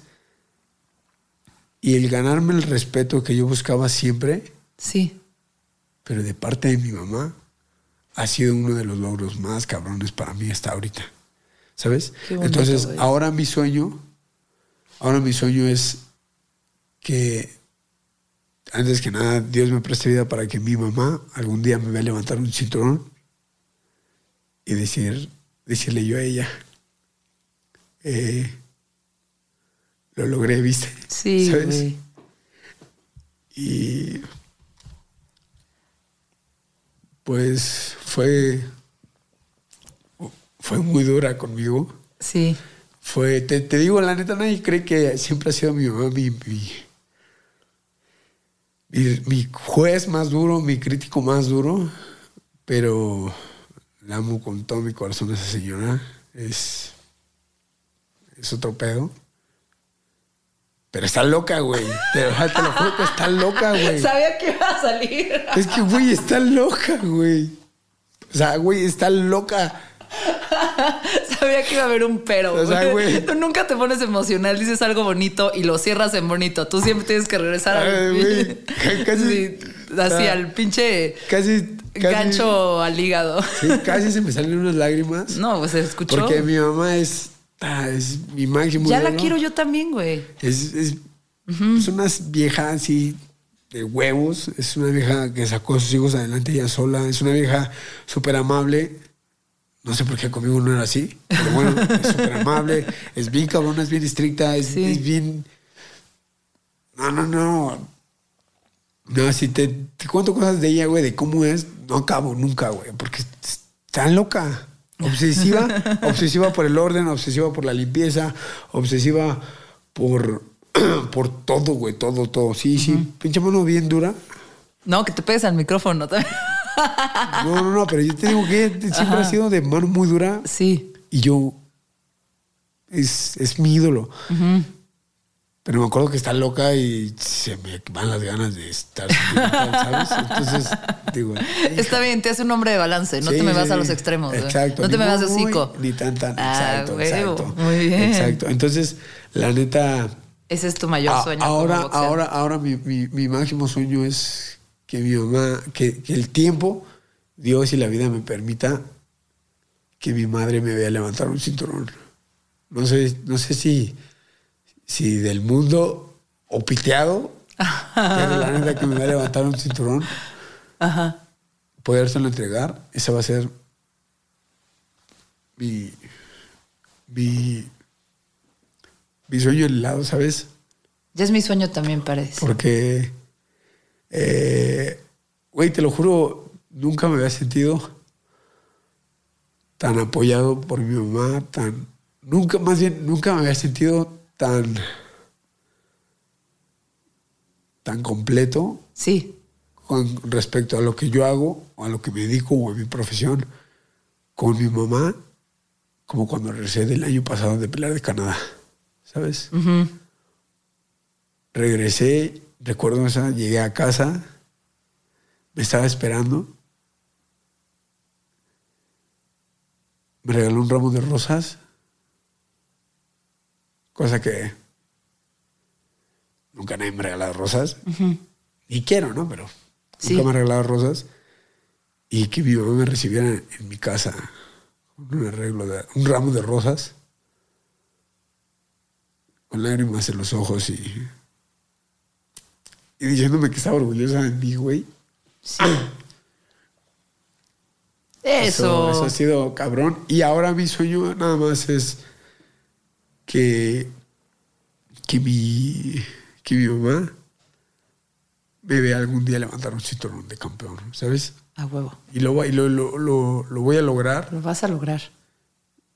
Pero eso no quita que está loca, güey, te lo juro. o sea, neta. Queda claro, queda claro en este me- podcast. me Toma agüita, Rey. En este podcast ha quedado claro que tu mamá está loca, que es una excelente mamá y, y eso que yo diría más bien, pues Es una chulada de yo, persona. yo no estaría nunca, o sea, algo que esto ya es filosofía aparte, pero yo siempre he pensado que alguien que, que, que no puedes decir, como híjole, está bien loco, no tiene personalidad, no tiene, no, no tiene impacto, no tiene, no, y como que es bien chido la gente que nos marca, que nos provoca y que nos saca de, de como lo que sería la normalidad y que te que provoca, que, que, que, Sí. que, güey, que genera disrupción, que genera como disonancia entre las cosas que están pasando. Esa es, esa es. Por ahí hay un libro que se llama On the Road del Jack Kerouac, que tiene un párrafo bien chido, luego te lo mando, pero que habla de, de- de que siempre va a querer en su vida personas que, que sean cohetes y que, y que hagan una diferencia y luces y que veas como. Entonces, igual y lo estamos diciendo así de repente, pero si tu jefa no estuviera loca, como tú dices, no hubiera marcado lo que marcó en ti y lo que y quién eres. O sea, ¿sabes? Eso sí, Como también. eso te ha hecho también otro pinche loco, ¿verdad? Sí, pero tampoco, Pero tampoco. pero tampoco se trata de que tenga tanta personalidad. No, como claro que sí. A ver, te quiero preguntar una cosa Ajá. más. Te iba a preguntar que quién había sido tu mejor maestro, pero creo que es tu jefa. ¿no? Sin duda alguna. Eh, y como boxeador te diría, como seguramente, este, pues la sierva, ¿no? Ha sido de, de tus mayores maestros. Sí, sí, sí, Sí. la verdad sí. Pero, ahorita que estabas hablando de la esquina del ring, porque hay muchas cosas que te iba a preguntar que solito me fuiste contando mientras me contabas esta historia, ¿no? Cuando estás en el, o sea, cuando has estado ahí en la esquina, en el ring, en el cuadrilátero, ¿cuál ha sido el mejor consejo que te han dicho estando ahí en la esquina? Si un momento que te hayan dicho algo que que, que te, te cambió la pelea. O te cambió algo en la vida. Puede ser que te haya cambiado algo, ya sabes, como... Pues yo creo que para, para responderte esa pregunta, literal, literal, güera, es la última pelea que acabo de hacer. Sí, Que fue el güey. 18 de diciembre. Y, y bien raro, ¿sabes? Estamos bien enojados. Bueno, yo. Independientemente de lo que pasó y de cómo fueron las cosas, Sí. eh, te puedo decir que, güey, son putazos. Arriba del ring te estás rompiendo la madre con otro güey que se preparó a conciencia física y mentalmente para romperte tu madre, para lastimarte. Sí. Se oye cruel, se oye crudo, se oye frío, pero es así. El güey que tienes enfrente de ti te quiere romper tu madre a que ya no te levantes.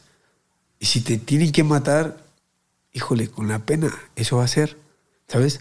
Nadie se va a medir, nadie se va a tentar el corazón. Entonces, tienes que subir tú a hacer lo mismo. Y eso es bien difícil y eso es bien duro, al menos para mí, porque yo no soy una persona violenta, yo no soy Sí. una persona agresiva.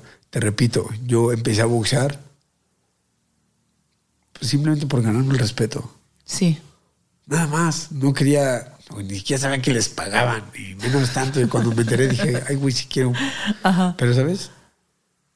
Entonces, eh, es, es un tema.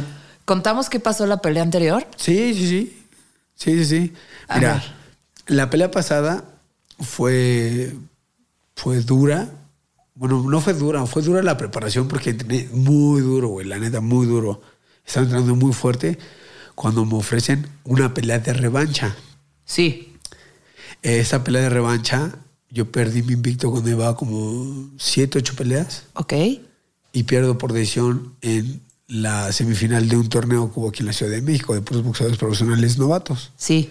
Se llamó Buscando un ídolo chilango. Ujú.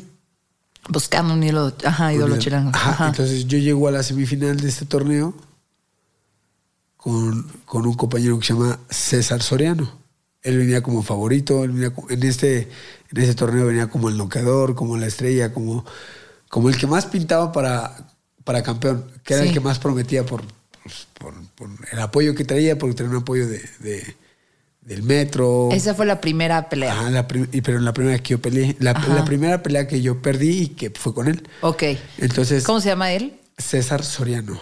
César Soriano. Saludos también. Saludos al carnal. y no, yo la tengo una, una muy buena amistad con él porque Sí, ¿eh? de que peleé con él de esa primera ocasión, eh, me ofrecen irme a entrenar con su equipo y, y- Sí. y un apoyo. yo no quería, yo quería esa revancha con él. Ajá. Y la verdad, me pasó. Y hice muy buena amistad con él. De ahí para adelante, para acá, hice muy buena amistad con él. Nos cotorreábamos, redes sociales, una llamada, un like. mensaje, sí. Ajá. Y echábamos cotorreo cada que nos veíamos, ¿no? Y de repente me ofrecen la pelea con él. Yo estaba bien entrenado. No sé si ellos sabían que yo estaba bien entrenado. Sí. Pero pues yo creo que han de haber dicho, eh, vísperas de diciembre, vamos a, a hacer la pelea, tal vez no está entrenado, trae varias perdidas. Atractiva la pelea. Entonces, este, pues la tomo, la acepto. Pero ese fue un, un, un, un parteaguas para demostrarme yo muchas cosas que podía lograr. Y, güey, la neta, eso muy cabrón, porque respondiéndote la pregunta que me hiciste Ajá. de cuál es el consejo que más me han dado, la La instrucción, mejor, o la mejor en una instrucción esquina. en una esquina, en una pelea, no solo ha sido de la pelea, ¿sabes? Ajá. En esta última preparación, A ver, perdiste contra él Ajá, en ese momento. Ajá. Pasaron un montón de años. sí, pasaron seis años para Seis años. Te ofrecen la revancha. Sí, yo estaba súper emocionado. Estaba súper motivado por volver a pelear con él. Ajá. Estaba listo para pelear con él. Y ansioso, ¿sabes? Porque, recalco, en estos años que pasaron, él, él levantó tres cinturones. Ahorita es el 13 del mundo en su categoría. Era, era el número 13 del mundo. Entonces, Ajá. él eh, agarra el título nacional, agarra el título latino del Consejo Mundial de Boxeo y agarra el título latino de la Asociación Mundial de Boxeo. Sí. Entonces, mundialmente estaba muy bien clasificado. Ajá. Y yo, pues, yo no tengo ningún cinturón, ¿no? Sí. Yo soy un desconocido más, si quieres. Y de cierta forma, todo el mundo podía pensar que me llamaban de pichón, ¿no? Ajá. Para que ese güey se luciera y seguir agarrando vuelo. Agarro la pelea, me preparé muy fuerte, pero ahí en esa preparación pasa algo bien, bien, bien, bien, bien cagado. De repente un día estoy boxeando en el gimnasio con un, un chavo grandísimo, fuerte, un chavo mater, pero fuerte, muy fuerte, muy fuerte. Y empiezo a, a meterle las manos. Ajá. Y cuando bajo todos me dicen, eh, la sierva, eh, eh, Vicente, Ajá. Carlos, el señor Ricardo, todo el mundo, mis, mis alumnos, todos mis amigos. Güey, ¿por qué no peleas así? Yo, ¿cómo? Sí, así como lo hiciste ahorita. ¿Por qué no boxeas así? Le digo, ¿Cómo estabas peleando? pero, pero si yo estaba jugando. Güey, súbete a jugar, cabrón. Cada que pelees, súbete a jugar. Hazlo. Súbete a jugar. Súbete a jugar. Diviértete. Ajá. Pásatela bien. Disfrútalo. Ya. Eso. Ajá. Ah, órale. Y de ahí, de, de noviembre para acá, ha sido la instrucción siempre. Eh, la sierva, Sí. el profe siempre me dice, este, estoy boxeando. Me dice, cabrón, súbete a divertir. Diviértete. Pásatela bien. Sí. ¿Por qué, por qué hasta ahorita, me, me dice él, por qué hasta ahorita descubrimos eso? ¿Sabes? Me subí en esa pelea con Soriano, en esta última, me subí a jugar, me subí a divertir. Todos me, todos me regañaban y me decían, güey, estás, estás en el vestidor, concéntrate a lo tuyo, enfócate, te vas a Sí. subir a romper la madre. ¿No? Entonces yo le decía al profe, ¿cuál es la instrucción? Diviértete, cabrón, pásatela bien. Entonces yo estaba en el vestidor calentando y contando un chiste, así molestándolos a todos, molestando al profe, molestando al cholo, molestando a todos, diciendo pendejadas. ¿Cómo soy yo? Sí, sí, sí, sí, sí, sí, sí. Y subí, su- subí sonriendo y subí pues como... ¿Cuál es tu rola para subir? ¿Tienes rola para... No, ¿ah? Sí, sí tengo, pero no es como que yo la haya escogido. Güey, yo no escogí el apodo, yo no escogí el apodo. Ahorita sí, sí. Entonces, eh, No es porque es lampiño ni porque sea suavecito de su pielecita, se hidrate No. mucho, se ponga lubriderm, es porque preguntó por la rola de Laura León. No, no, ni siquiera, güey, ni siquiera. Bueno, fuera, pero bueno. Entonces, Ajá. me, sub- me subí a divertir, me la estaba pasando a toda madre. Y como que mucha gente decía, ¿qué pedo con este güey? Ajá. ¿Por qué se sube contento a que le pongan en la madre? Porque literal yo subía 100 puntas como un niño chiquito, güey. O sea, ¿ves el video de cuando entro yo al ring? Sí. Y soy como un niño chiquito. Y de repente estoy cotorreando y Sí. estaba en la esquina. Me acuerdo que le hice una broma al profe. No, que no sé qué. Y le digo, ahorita vengo, eh, voy a divertir. Y todavía nos tomaron una foto donde le estoy diciendo, ahorita vengo, voy a ir a divertir. Porque usted me dijo. Y ya. Entonces salgo en el primer round, em- empiezo a jugar. Y güey, lo empiezo a disfrutar mucho mejor. Y las cosas me empiezan a salir mejor. Sí. Cosa que nunca había hecho. ¿Sabes? Y había intentado hacer de todo. Y nada me había salido tan bien como lo que hice esa ocasión. Entonces empecé a jugar, empecé Ajá. a divertirme. Como en los. como el minuto, minuto y medio del primer round, marco un golpecito que no creí que iba a llegar y lo siento. Al 13 del Tumbo mundo. Al número 13 del mundo lo tumbo en el primer round. Y al suelo. Al suelo, literal al suelo. Cayó de lado, cayó de pompas, Cayó cayó. sentado así, pum, sentado. ¿Ves cómo si hay que hacer pompa, güey? Tú eres muy lagartijocentrista. Si hay que hacer pompa, güey. ¿Qué tal si caes así? ah, está coche al lado del ring. Está bien, pues. Entonces, de repente me dicen, Ajá. este, pues, güey, todo el mundo me hizo burla. Ajá. Porque cuando lo tumbo, pues yo nunca había tumbado a nadie, güey. Yo creía que, bueno, yo, yo digo que yo no pego fuerte.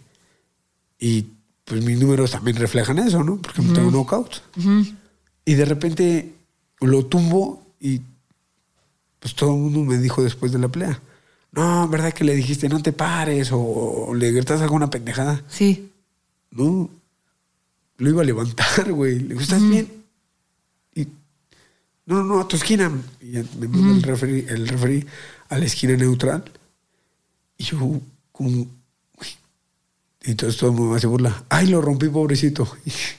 ¿Sabes? Entonces, eh, lo empiezo a, a buscar con un solo golpe. Con el mismo golpe que lo tumbé Sí. busco eh, terminar la pelea y, y trastabillando y tambaleando, Ajá. este, sobrevive el primer round. Dije, no tengo bronca. Sí. Y en el segundo round, la pelea empieza a estar igual, bien cerrada, pareja. Empiezo a hacer, lo, lo empiezo a hacer muchos golpes, empiezo a divertirme, empiezo a jugar, literal. Y, y el único golpe que me puso en los pocos minutos de pelea que hubo, me hace un rasponcito. En la nariz. La nariz, un rasponcito. Ajá. Entonces, sangra un poco mi nariz. Sí, empieza a gotear. Sí. Y ya No, aquí es pero- donde se van a empezar pero- a encabronar pero- todos ustedes. Pero no creas que así. Ajá, sí, baño de- gotitas. no, no, gotitas, güey. Literal, gotitas. Ajá. así, Gotitas. Gotita por gotita. Te ponen, te vaselina y ya sigues, Ajá. ¿no? Ajá. Y de repente, este. Yo estoy pegando. Con polish sale. Estamos. menos que polish, güey. Con crema. Ajá. Y entonces le meto un gancho al hígado, lo escucho pujar y cuando me voy encima, eh, al referee suspende la pelea. No. Se mete y me dice que la sangre y me lleva con el médico. Pero te lo juro, te lo juro literal, este referee, ni me acuerdo el nombre, el referee le dice al médico, Doc, yo le veo la nariz rota. Así no puede continuar. Y yo le dije, güey, estoy bien. Pregúntale a Magali, güey, si tengo la nariz "Güey, rota. Puedo Sí. respirar, puedo respirar. Mira, le respiré en el oído. Le digo, güey, puedo respirar, estoy bien. Le digo, es más, dame un round más. Le digo, es más, déjame acabar ese round. Ajá. Le digo, güey, man, le dije yo al doctor, doc, ya me han roto la nariz. Yo sé lo que es tener rota la nariz. No tengo nada. Ajá. Y me dijo el doc, no, no, no, es que como, está, como se ve rota o puede estar fisurada. No, así no puedes pelear. Y me detuvieron la pelea. Me detuvieron la pelea. Y tenemos Y, y, y, teorías, hipótesis de la conspiración Sí. de que nos lo andaban protegiendo. Ajá, ajá, Ajá. Y al final del día, mira, yo, yo lo recalco, no, no, no, no busco culpables, fue una, una mala decisión en el momento, fue un error como lo podemos tener todos. Sí. Y no pasa nada, no es, no es nada personal ni contra Soriano. Lo hubieras llevado a tu jefe a esa pelea, güey, a ver si sí marcan eso. Rayos, ahí, ahí sí Ahí la te debí haber llevar a llevado. tu jefa. Sí, ahí sí la debí haber llevado. Ajá. Entonces, eh, son, son, pues, decisiones que afectan a, a ter- decisiones de terceros que me afectaron, pero no pasa nada, ¿sabes? Al final del día, eh, sí, sí es un pasito atrás el que me hacen dar, pero me sirvió mucho esa pelea, la verdad. Agradezco todo lo que pasó porque aprendí muchas cosas eh, y me hizo ver muchas cosas en las cuales puedo seguir mejorando y de las cuales desarrollé como la, no, no la desarrollé, sino me di cuenta Ajá. de que, de que pues sí puedo tirar a alguien, ¿sabes? De que sí tengo ese, ese poder para poder tirar a alguien, que no soy tan débil ni tan suavecito como yo mismo creía, ¿sabes? A huevo. Eh, y tal es el caso que pues para tumbar al número 13 del mundo en el primer round, yo creo que pues, no estoy tan güey, ¿no? No estoy Entonces- tan güey, ¿no? Encontraste entonces- una fuerza en ti, un nuevo Exacto, superpoder. exacto. Y la neta me, me- me funcionó mucho y... ¿Y cuál fue el consejo que te dieron en la esquina ese día? Que eso, es el sal a divertirte. Sal a divertirte. Sal a divertirte. Me gustaría cerrar esta parte de la entrevista que es más de box Sí. y preguntarte como, o sea, contarte como una anécdota y a lo mejor, digo yo ahorita que, que, que tenía miedo de regresar, que digo, no mames, hay un chingo de podcasters, ¿qué hago? Este, ya sabes, ¿para qué lo hago? ¿Qué burra? ¿Qué tal si me expongo? Y, y digo pura pendejada y ya sabes, y pues todos esos miedos, esas inseguridades que no voy a ahondar. Pero pues justo ese era el propósito de entrevistarte, ¿no? Como de entender tú cómo lo haces frente al miedo. Y ahorita me hiciste acordarme de... Yo jugaba softball de chavita. Jugué, jugué en la Liga Olmeca y jugué en la universidad y así. Eh, el softball es como el béisbol, pero la pelota es más grande para los que no saben. Por eso luego yo nada más digo que jugaba béisbol porque pues sí hay racita que no sabe, ¿no? Sí, sí, sí. Este. Y pasaron muchos años y un día yo estaba ahí de fiesta con, de- del rock and roll. Ok. eh, en el camerino, ya sabes, echando acá el rockstar. y de repente, eh, un amigo me dice: Ah, tú jugabas, tú jugabas béisbol. Mi novia tiene un equipo. Pero yo ya era una señora de 30 años, ¿no? Tre- 27. No, tenía como 27. O sea, sí. cabrona, ayer cumplí 27 años, no me digas Sí, señor. ah, feliz cumpleaños de Paredes, que No me digas 27 señor, años. no me digas señor, por Bueno, favor. pero pues ya para empezar, regresaron de deportes de edad. Y entonces me dijo, oye, mi novia tiene un equipo, le voy a decir que te, que te saludos a las pecadoras. Te- le voy a decir que te invite a jugar. Y ya me presentó a la novia y me invitó a jugar y jugué un ratote con las pecadoras. Pero el primer día eh, que llegué dije, no he agarrado un bate en siete años, güey. O sea, no, no, sé, no sé qué va a pasar. Yo, yo era buena, yo era segundo tercer bat, dependiendo, yo- así, yo era, y empujaba. Yo corría un chingo también, entonces, pues salía, nunca me ponchaban y, y siempre, siempre, siempre, siempre bateaban, ¿no? Siempre la conectaba. Eh, pero pues sí llegaba siete años de no agarrar un bat y llegué al juego y tenía miedo. O sea, justo no tenía tanto miedo porque dije, llevo siete años sin agarrar un bat, no pasa nada. Me voy a divertir a ver qué sale. Güey, la conecté a la primera. La conecté todo el partido, jugué cabrón ese partido. Y una cosa que cuando me empecé a clavar otra vez y obsesionar y querer hacerlo bien, me di cuenta que me dejé de divertir. Y lo más importante es divertirse. No sé si a lo mejor tu, tu anécdota o todo lo que me has contado ahorita, porque yo quisiera como redondearlo y cerrar el círculo de cómo empezó la plática, es si la mejor técnica para cuando tienes mucho miedo o cuando algo te intimida o cuando algo te presiona es decir, me voy a divertir, güey. Sin duda alguna, güera. A huevo. Sin duda alguna. Sí. Yo ahorita no, no soy nadie aún. No he logrado nada aún, yo, yo considero. Pero, ¿sabes? Eh, de lo poquito o mucho que he logrado, te puedo decir que no es nada comparado a lo que puedo lograr ahora que, que tiene el clavo de lo que, de lo que tengo que hacer, de lo que debo de hacer. Sí. Fíjate, siempre inconscientemente se lo decía yo a todos mis alumnos, a mis amigos, a mis compañeros que, que subían a pelear, ¿no? Siempre les decía, güey, disfrútalo. Pero, ¿sabes? Ahora entendí todavía más ese punto, ese contexto. Es, güey, nadie te está obligando. Nadie te está obligando a subir a darte la madre. Te subes por gusto propio. Ajá. disfrútalo.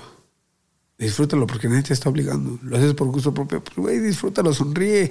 Sonríe desde el primer putazo que te Acuérdate ponen. que lo estás haciendo por gusto. O el primero que lo pones. Pero disfruta todo. Disfruta cada instante. Disfruta cada segundo. Eh, ahorita, por lo que tú me comentabas, esto se aplica para todo. Sí. Para todo. O sea, disfrútalo y da lo mejor de ti. ¿No? Si, si, si no es lo que tú esperabas, eh, decía un amigo, Si, si tienes una piedra y la lanzas y no llega esa piedra a donde tú creas que llegara, ¿qué vas a hacer? Nada. No. Vas por ella, la, la, la, la tomas y la vuelves a lanzar. Y la vuelves a lanzar y vuelves a ir por ella y la vuelves a lanzar hasta que esa piedra llegue a donde tú quieres que esa piedra llegue. Pero si tú la lanzas y no llegó a donde tú quieres y ahí la dejas, solita no se va a mover, nunca va a llegar. Entonces, eh, eso es algo muy similar. Si tú quieres hacer algo, pues, güey, disfrútalo. ¿No? Nadie te está obligando, nadie te está poniendo una pistola en la cabeza. A mí nadie me pone una pistola en la cabeza para subirme a pelear. Me subo por gusto. Me atrevo a decirte que lo haría gratis, güey. No les digas, no les digas. a estos Les güeyes, dijimos. No les digas. Lo haría, ¿sabes? Ahorita pensé que si el exfuncionario escucha este episodio va a pensar que lo anda amenazando de pelea. Y no, señor exfuncionario, para nada. Este, Pelea usted muy bien ya. Estás culo. o sea, me dio, güey. Estás culo. Pero, güey, la neta, eh, pues yo te puedo decir eso a ti, que estás eh, haciendo el, el- el tema de los podcasts. Ajá. Yo era de los primeros en chingarte. Sí. No, yo no, no- nunca había hecho esto y te agradezco mucho la oportunidad, la invitación. Me la pasé increíble. Tú sabes que me encanta platicar contigo. Güey, me, encanta, a mí. Te con conozco mejor ahora y te admiro más, güey. Pero, ¿sabes? Eh, yo te puedo dar ese consejo. Es, güey, disfrútalo. Sonríe. Si la cagas, no hay pedo. No pasa nada. Vamos por la piedra y la volvemos a aventar. Exacto, exacto. Vas por la piedra, la cargas y la vuelves a lanzar. Hasta que esa piedra llegue a donde tú quieres que llegue. Y cuando menos te des cuenta, tal vez no llega a donde tú quieres. Igual le llega más lejos. Igual y llega más lejos. ¡Ay! Sí, güey. A lo mejor te pasas de donde tú querías que llegara. Ajá. ¿Sabes? Eh, es, está muy cabrón. Pero sin duda alguna esta última pelea fue, me dejó mucho, mucho aprendizaje. Y me dejó mucha confianza en mí, ¿sabes? Ganaste, de todas formas. Gané 100%. Ganaste, ganaste el los poderes que vas a necesitar para, Sí, seguir, gan- para y- seguir ganando. Y, güey, la neta Ajá. fue algo bien, bien, bien, bien chingón. Porque yo veo ahora el box de una forma diferente, ¿sabes? Lo disfruto, no es un juego, no es No. un juego. No puedes jugar a, a boxear porque es una pelea, güey, ¿sabes? Sí. Y fíjate, siempre me lo, me lo decía mi entrenador. No mames, ve Million Dollar Baby. Sí, pero, pero fíjate, eh, mi entrenador siempre me decía, este, no, es que eres muy pasivo, es que, güey, eres bueno, tienes buena defensa, pero abusas de ella, abusas de que te puedes quitar uno, dos, tres, diez golpes y, y ahora necesito que ataques, necesito que seas agresivo. Y yo, Nunca te has peleado en la calle, cabrón, ¿verdad? No, no. Te voy a llevar a Tepito, cabrón, y te voy a meter en un pedo y te voy a dejar solo. Please no me vayas a hacer eso a mí nunca, güey. Ah, qué chingados. Oye, espero que. espero que nunca lo haga. No, ¿qué? Porque sí estoy dando resultados para que no lo haga. Pero, ¿sabes? Eh, siempre es, es como esa parte Sí. de, de sé tú y da lo mejor de ti siempre, siempre. Lo que vayas a hacer. Yo, yo, te, yo ya de los primeros en chingarte. Ajá. Cuando. Lo de los podcasts. Puta, no, sí, ¿te no, me traían de bajada. Ajá. Yo te, te decía. Absolutamente todo el gimnasio sabe que renuncié a la corona para venirme a hacer podcast. No mames, pinche güera, güey. Sí. Entonces le decía, a ver, tú, güey, tú, tienes tiempo libre. ¿Qué prefieres? ¿Escuchar un podcast o echarte una cerveza? Y pues obviamente todos decían una cerveza. ¿Ves, güera? No es negocio. Pues que no es negocio, pero, pero, pero algo que, algo que, Sí. a- a- ahora que, ahora te puedo decir algo, o sea, la pelea, Sí, mientras algo te, te haga feliz a ti y te haga sentir satisfecha a ti y lo disfrutes, eso cuenta más que el que, que la feria. sí, la neta sí, güey, la neta sí. Sí, sí, yo, yo, yo, en lo personal, siempre he creído que nada, nada, nada te va a hacer mejor que los demás. Nada. Bueno, el- el- en cuanto a cosas materiales. Sí. Dinero, eh, propiedades, carros, joyas. Títulos. Nada Ajá. te va a hacer mejor que los demás. Sí. Hay tres cosas que yo considero que sí te pueden hacer mejor que los demás. A ver, ¿cuál es? La primera es cómo tratas a tu familia. La segunda es cómo tratas a las personas que te rodean Sí. y cómo tratas a los animales. A huevo. Eso, esas tres cosas, sí te hacen mejor que los demás.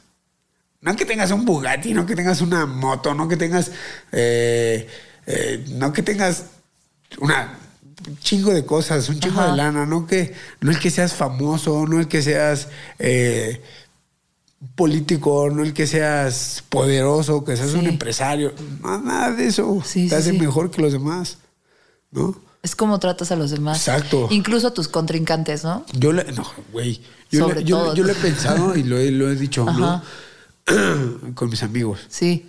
Si algún día llego a ser campeón del mundo, que ojalá lo, lo logre, y levantar un cinturón es para, para que mi mamá en vida lo vea, Ajá. pero sobre todo el lograr eso, Ajá. El lograr ese cinturón para cumplir ese sueño de que mi mamá me vea alzarlo, no es. No me va a hacer mejor que el güey que abre la calle, ¿sabes? Sí, sí, sí, sí, sí. Eso no, no, no. Sí. Aunque hiciera mucha o poca Sí, lana, sí, ese güey trata mejor a las tres cosas que tú dijiste. ese güey vale más que Ese güey vale más que tú. A ver, tengo dos preguntas rápidas que quiero hacer. Bueno, una es, ahorita dijiste que si tu mamá fuera un peleador, ¿quién sería? Si tú fueras un, sí, si tú fueras un peleador, no uno, o qué distingue, qué distingue a Alberto el suavecito Paredes como peleador. Sabemos que es una que se divierte. ¿Cuáles serían las otras características reales, físicas, como qué dirían tus stats en el videojuego de boxeador, güey? Aguanto. Aguanto, los putazos. Güey, aguanto muchos putazos. Ajá. Y eso es gracias a mi madre. Güey, no sabes las putizas que me paraba de morrillo. A ver, antes de que tengamos que hablarle al, al, al, al, al, div. al div, ¿cuáles serían las otras? Eh, yo creo que la presión que, que ejerzo siempre en mis rivales. Ok. Eso, ahora que lo, lo veo, creo que ha sido un poco, o no, más bien está un poco mal. ¿Por qué? Porque yo siempre creí, o siempre he pensado, bueno, siempre pensaba, Ajá.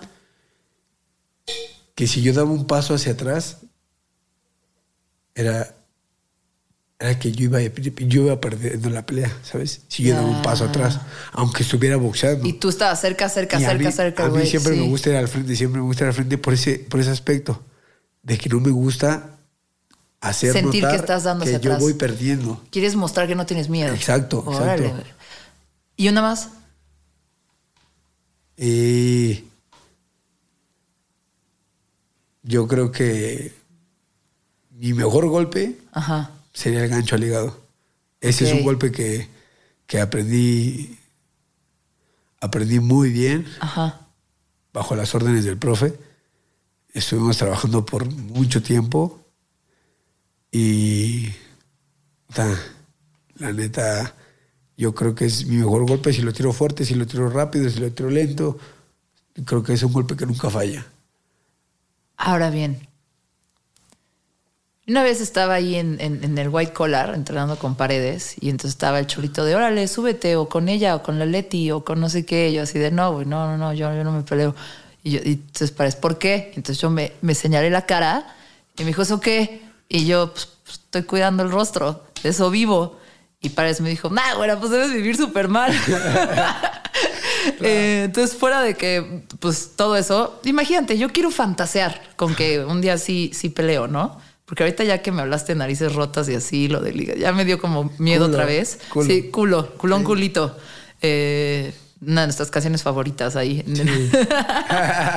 Eh, ya que, ya que, ya que, que ponte tú que se vale soñar y fantasear. Si yo me trepara a pelear, ¿cuáles serían mis características? De peleadora. Eh, Nada, güey, pinche No, no, no, no, sí, güey. Tienes dimensiones físicas muy favorables.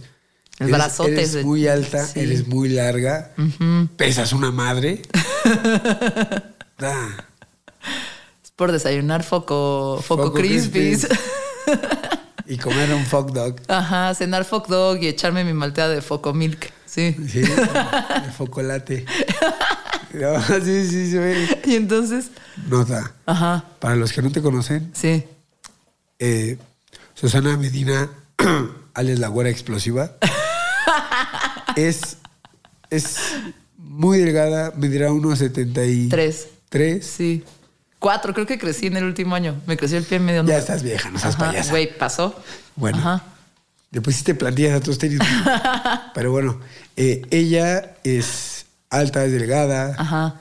es de ojo azul, es, es güera, es medio china, Sí, eh, nariz respingada. sí. No, esas no, no me las rompan, güey. sí. Eh, Ajá. Se compone, ¿va? Se arregla. Es guapa la vieja. Ay, gracias, mi paredes.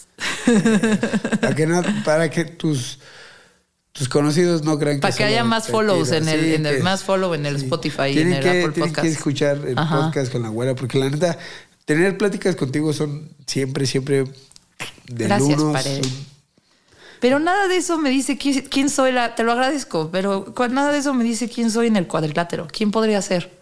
Yo creo. Estoy, estoy tratando de recordar a alguien de tus dimensiones físicas y casi no hay, güey. Son, son muy pocos los güeyes altos, largos Sí. y, y, y que pesan poco, güey. Pero a ver, ¿qué me iría mejor? O sea, condición, Ah, ya, resistencia, ya, ya no. Fuerza, hay- hay uno- rapidez. hay sí, eres fuerte, eres rápida. Con una condición de la chingada, pero, pero rápida y fuerte, la neta. ¿Y sabes las quién? chelas. Te voy a ¿Quién? poner a investigar Sí. a que me digas si podría ser él. Ajá. Pero hay un chavo, Ajá. pues, es americano, pero. ¿Está guapo? ¿Está soltero? No lo conozco, o sea, lo conocí una vez, pero X. Búscalo. Sí. Se llama Sebastián Fundora. Fundora. Es el campeón mundial super welter del Consejo Mundial de Boxeo. Ok. Rompió un récord. Un récord, creo que un récord Guinness. Sebastián Fundora. Él sería a quien yo le tengo que aprender. Ajá. Ok. Porque es muy alto, güey. Sí. Es muy alto. Ajá. O sea, parece. ¿También ligerillo? Ah, pues pesa 69 kilos. Pues va a ser muy alto y vato, está bien. Pues, güey, sí. para medir arriba de dos metros. Bueno, pero yo mido unos 70. Bueno, pero las morras no que pelean no, no son tan de mi tamaño. No, Güey, no. su O sea, la Leti, pero Leti, hermana- Leti está. O sea, Leti me mata. Si me... Diría, diría, sí, Sí, Leti, si te ves. sí. Lo rudo, lo rudo, que lo Leti está bien fuerte. Estás culo. No, sí. A ver, ya, vamos a terminar esta entrevista. Y esta entrevista se acaba casi siempre con la mezcla abrupta. Ok. Algo que no tiene que ver con lo que estamos hablando. A mí me gusta entrenar en el White Collar Boxing Club. Primero porque, bueno, yo de hecho, a mí me enseñó mi papá a dar puñetazos y a pegar cuando era chiquita, porque me pegaban en la escuela y me molestaban. Y mi papá no quería que yo fuera la boleada. Entonces a mis seis años de edad me trepó, me puso en la cama y me enseñó a poner los puños y con el cuerpo de no sé qué. Y me enseñó. De hecho, cuando la primera vez que me defendí y que me regresaron reportada de la escuela porque mi papá me dio, me compró una sorpresa. Y yo sé que aquí están premiando la violencia, pero por otro lado es como, pues ya después de eso ya no me arrugué, ¿no? Y entonces pasa esa historia, ¿no? Yo con mi papá siempre que lo veía y conforme fui creciendo, mi papá me ponía el brazo y me decía que le pegaba en el brazo y me corregía. Muchos años después subí yo bastante de peso eh, y dije, bueno, más pues iba a cumplir 30 y dije, ni de pedo llego a los 30 gorda y soltera. y empecé a entrenar con ustedes Pues porque estaban ahí al lado de mi oficina. Delgada. Pues delgada Huevos, güey. Estaba.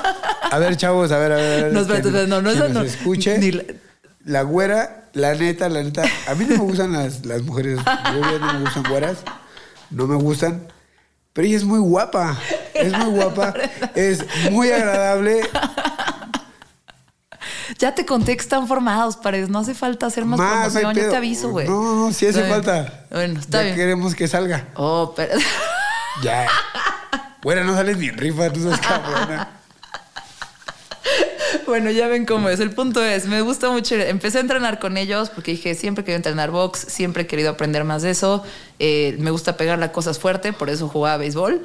Eh, y empecé a entrenar con ustedes y lo que me gustaba era que era real, güey, que, que era que estaba entrenando con gente que eran peleadores, con un campeón del mundo, con gente que a eso se dedicaba todo el tiempo y, y- y no se sentía como el gimnasio, ya sabes, con música tecno y el argentino super mamado que te está enseñando a pegar ahí brincando así de que no, así, güey. No, yo decía, no, acá se siente real. Dos, la música estaba bien chida, porque no era, ya sabes, este Radio Disney y- y mix, mix, mix. Era Ah. como, güey, el cartel de Santa, el alemán, eh, bueno, Santa Fe Clan en ese entonces todavía que no me Apenas que estuviera, pero millonario. Eh, ahorita ya hay un chingo de corridos porque el cholito, pero, ¿sabes? Sí, sí, sí. O sea, la música dije, esto está chido, me siento malandra, me ponían al Kendrick Lamar, güey, Sí. eh, que pues yo amo al Kendrick Lamar, y yo decía, aquí, aquí voy a entrenar un rato ¿no? Y fui y vení, lo que sea, pero sobre todo me gustaba ir por las risas. Porque como ven, es muy divertido el Paredes y la sierva y el Cholito, aunque siempre está de malas. Eh, y, y nada, como creo que la mezcla abrupta de este episodio es justo el cruce del box con la música. Entonces ya dijimos muchas cosas que se escuchan ahí, eh, pero quisiera saber cuáles son tus tres mejores rolas para entrenar. O sea, cuáles así te prenden y dices a huevo. Eh, con esta, con esta empezamos. Y ya, básicamente, eso, tus tres rolas favoritas. Bueno. no se vale decir tres del cártel, güey. no, no, Es que ahí te va, ahí te va, ahí te va, ahí te va. Todos, bueno, al menos mis amigos quienes me conocen, saben algo que es muy notorio en mí, pero es, a la vez está, está cagado. ¿Por Sí. qué? Porque a mí me gusta escuchar de todo, escucho Sí. de todo, de todo, de todo, Sí. de todo. Me vas a decir que quieres entrar que- con suavecito, No, suavecito. No, pero lo que más me gusta. No. Suavecito, No, no, no. suavecito. Alguien que sepa hacer canciones y me quiere hacer una canción, Ajá. le pago. Pero ya no quiero salir con esa canción. Bueno, a mí me encanta mucho, desde que tengo uso de razón, escuchar música de salsa. ¿Sabes? Ok. ¿Sabes? Me encanta. Y hay, hay una canción que me encanta, me encanta, me encanta, y más referi- refiriéndose al tema del boxeo ¿Cuál es? de la historia. La canción se llama Hacha y Machete. Hacha y machete. Ajá. Ajá. Y es una canción que aparte de, de ser pues, una canción muy... Héctor Lavoe. Héctor Lavoe. Ajá. más que ser una canción de salsa, de una muy buena salsa, la, la, el mensaje que trae la canción está de no mames, ¿sabes? Porque la canción habla de eso, de que quien está cantando, quien está cantando esa canción, es, tiene que ser fuerte, fuerte siempre, Sí. como el hacha y el machete. Ah, huevo. ¿Sabes? Ajá. que él, él, él siempre ha demostrado que, que nada es más fuerte, que nada lo dobla, que nada lo puede parar. Ok. Y es una canción que trae ah, un nombre bien cabrón, un, un mensaje bien chingón, una letra que me gusta mucho escuchar. Y me encanta la salsa, ¿sabes? Yo creo que te pondría primero esa de Hacha y Machete de Héctor Lavoe. Te pondría una canción que se llama eh, Mi Libertad Ok. de Frankie Ruiz. Ok.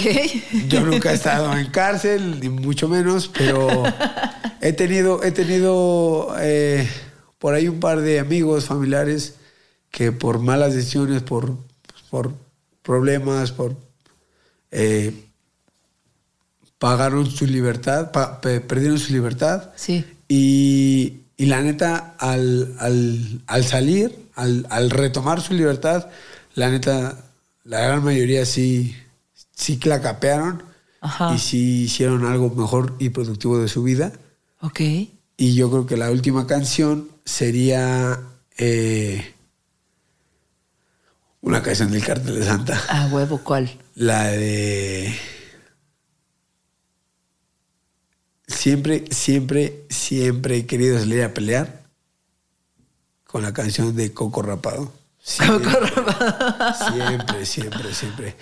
Porque ahí te va Sí. una, una pequeña. Un flashback, dirías tú. Un flashback. Sí. Sí, hasta digo, güey, yo no pocheo. No. Eres la sierva, güey. No, esa es, esa es mi novia. Mi novia Ah, siempre ya, ya, le mando un saludo Sí. a Jade. Jade, un abrazo. Ella, ella sí pochea mucho. ella Sí, sí, sí, sí, sí. No sé por qué, pero. sí. Pues eh, nos Es pasa. que, es que ella se habla Yo inglés. intento, ¿no? Ella se habla inglés, ¿Ah, pero. sí? Güey, tu novio habla español y puras groserías. Güey, hablan en español. Sí, No, ya hablo español y apenas. Sí, güey. Sí. Y a groserías, güey. O sea, Pero a ver, entonces, ¿qué pasó? Esa rola. esa canción. Ajá. eh, yo cuando llegué a Monterrey, Sí. eh, pues, güey. El Ah. cártel de Santa es de Santa, de, de Santa Catarina, Nuevo León. Sí. No es Monterrey, es Santa Catarina, Y Nuevo estaba León. cerca de terminal. Muy cerquita. Y, güey, la neta, todo el mundo, todo el mundo allá, Sí. hasta señoras, son bien carteleras, la neta, la neta. Bien cabrón. Entonces, tuve la oportunidad una vez de un, una- un compita de allá, Ajá. el güey, yo no sabía. Fuimos un día a un cotorreo en su casa Sí. y el güey vive en una colonia que se llama La Aurora. Ajá. allá en Santa Catarina. Sí. Estábamos cotorreando. Y de repente veo como a cinco o seis cholos llegar hacia Ajá. su pórtico. Ajá. ¿Y onda, Huichillo? ¿Podemos pasar? Güey, sí, pásenle. Y se meten. Y de repente, así enfrente de mí, yo no, yo no tomo, yo no estaba tomando, yo estaba, Sí. pero trago de madres, estaba Ajá. comiendo. Y de repente se sentó Darius. Ajá. El DHA se Sí, sentó sí. enfrente. Eh, se sentó otro rapero que empezaba con ellos Ajá. Y los de seguridad, los del grupo. Pero, Sí. Cártel de Santa no solo es el grupo que canta. No, güey. Es la pandilla. Cártel de Santa es la pandilla, es una pandilla, es. Ellos se mencionan como clica, como, como familia, que se juntan. Ajá. El babo vive a la. Bueno, en ese entonces vivía a la vuelta de la casa de mi amigo Huicho. Sí. Y. Y llegó. Ajá, y llegó. Y de repente. eh, llegó en la. Y te dio miedo, güey. Güey, no, no, lo vi como a Ajá. 3, 4 metros de distancia, la Sí. neta, porque él no entró. Ajá. Él llegó ahí por su mujer. Ajá. En ese entonces era Meridi. Sí. Y llegó por ella. Y así como una voz bien eh, Sí. apagada. Vámonos. Vámonos. Meridi. Ajá. Y de repente, güey, es un monstruo. O sea, es un monstruo Sí. ese cabrón. Ajá. Te lo juro, es un monstruo. Es altísimo. Yo nada más no lo vi tan de cerca, o sea, Sí. cuatro metros, pero lo comparé con el zaguán. Dije, a la verga, ¿cuánto mide este güey? ¿Sabes? Y mi amigo Dani, que fue quien organizó todo eso, Dani me dijo, güey, yo, yo sí he saludado al babo y es, es, güey, bien malandro, pero a toda madre. Y, y yo, güey, ¿sabes? Entonces, eh, cuando yo escuché esa canción de, de- de Coco Rapado, la- era muy famoso allá. Y cuando yo la escucho, me, me- me gustó mucho el tema de, de lo que hablaba. Te recuerda a. Monterrey, ¿no? Te recuerda. Sí, sí, sí, el Cártel de Santa es. Sí. Cártel de Santa O sea, cuando tú 100%. estuviste ahí. Cuando viví allá y todo lo que Ok. viví allá y todo lo que aprendí allá. A huevo. Y todos los amigos que dejé allá, porque la neta, a pesar de que no quieren a los chilangos. a ti sí te me- quisieron. Me, me gané la, me el cariño de muchos entrenadores, usadores, Ajá. amigos. Hice muchos amigos allá y la neta, es un estado muy bonito. Pues ahí tienen sus tres rolas de Alberto el Suavecito Paredes del Barrio Bravo de Azcapotzalco y de Terminal Monterrey. Sí. Sí, lo dije bien. Y de la colonia Y de terminal. la en colonia Monterrey. terminal en Monterrey. Fueron tres años, ¿no? Es como que. No, no, podemos decir que eres de ahí. No, no, Pero no, te, no. te, te acogieron. Que me acogieron. Ah. Me aceptaron. Te aceptaron. Sí, la otra sí, muy Y feo. también en ocasiones entrena a mi ídolo, Paul Banks de Interpol, que viene a la Ciudad de México a tocar y pues el Paredes dice, ah, güera, vino el güero ese que te gusta cómo toca. Y yo, ¿por qué no me avisas? Ah, Pues, güey. Ahí, ahí te va eso. ya nos tenemos que ir. Güey, güey, eso estuvo muy cagado porque cuando me dicen, Ajá. Me empezó a seguir por Instagram ese güey. Paul Banks. Güey, yo no sabía quién era. Si escuchas esto, discúlpame, pero sí no sabía quién eras. Ajá. Güey, sí, no soy. No es- Me empieza a seguir y le digo a mi novia, oye, Este güey, ¿qué ¿quién es este güey? No mames. Síguelo. ¿Para qué? Sí. ¿Por qué? lo- Es que me escribió, quiere que lo entrene. Oye, sí, No, man. sí le entra chido, o sea, sí lo hace bien, ¿no? Güey, sí lo hace está bien grandote, ¿no? está bien sí, sí. guapote también. Ya, güera, cálmate. Sí, a mí no me gustan güeros, fíjate, pero pues ese sí, me gusta. neta sí, sí, sí, pinche crack. Y, y la neta sí le sabe muy cabrón. bien, sí le sabe muy bien, sí le sabe muy bien, la neta. La neta. Saludos a Paul Banks. Saludos a Paul. y la neta lo conocí Ajá. Porque en Monterrey, un amigo de Monterrey. Sí. eh, lo entrenó en se- Monterrey. Se llama Daniel Perales. Él, mi amigo Dani, fue el que me mandó el. eh, el Oye, güey, ¿sabes qué? Le pasé tu contacto a ese güey, hazme el paro. Me dijo ¿cuánto me cobras por, por entrenarlo? Le digo, no, güey, no te voy a cobrar. Pues, tus amigos son mis amigos, no hay pedo. Me dice, es que este güey tiene un grupillo de rock acá, medio Un famosillo. grupillo de rock. me Así di- me dijo. Dos, tres famosillo, güey. Me dice, tiene un grupillo de rock y pues, Ajá, ajá, acá ajá. ya sabes.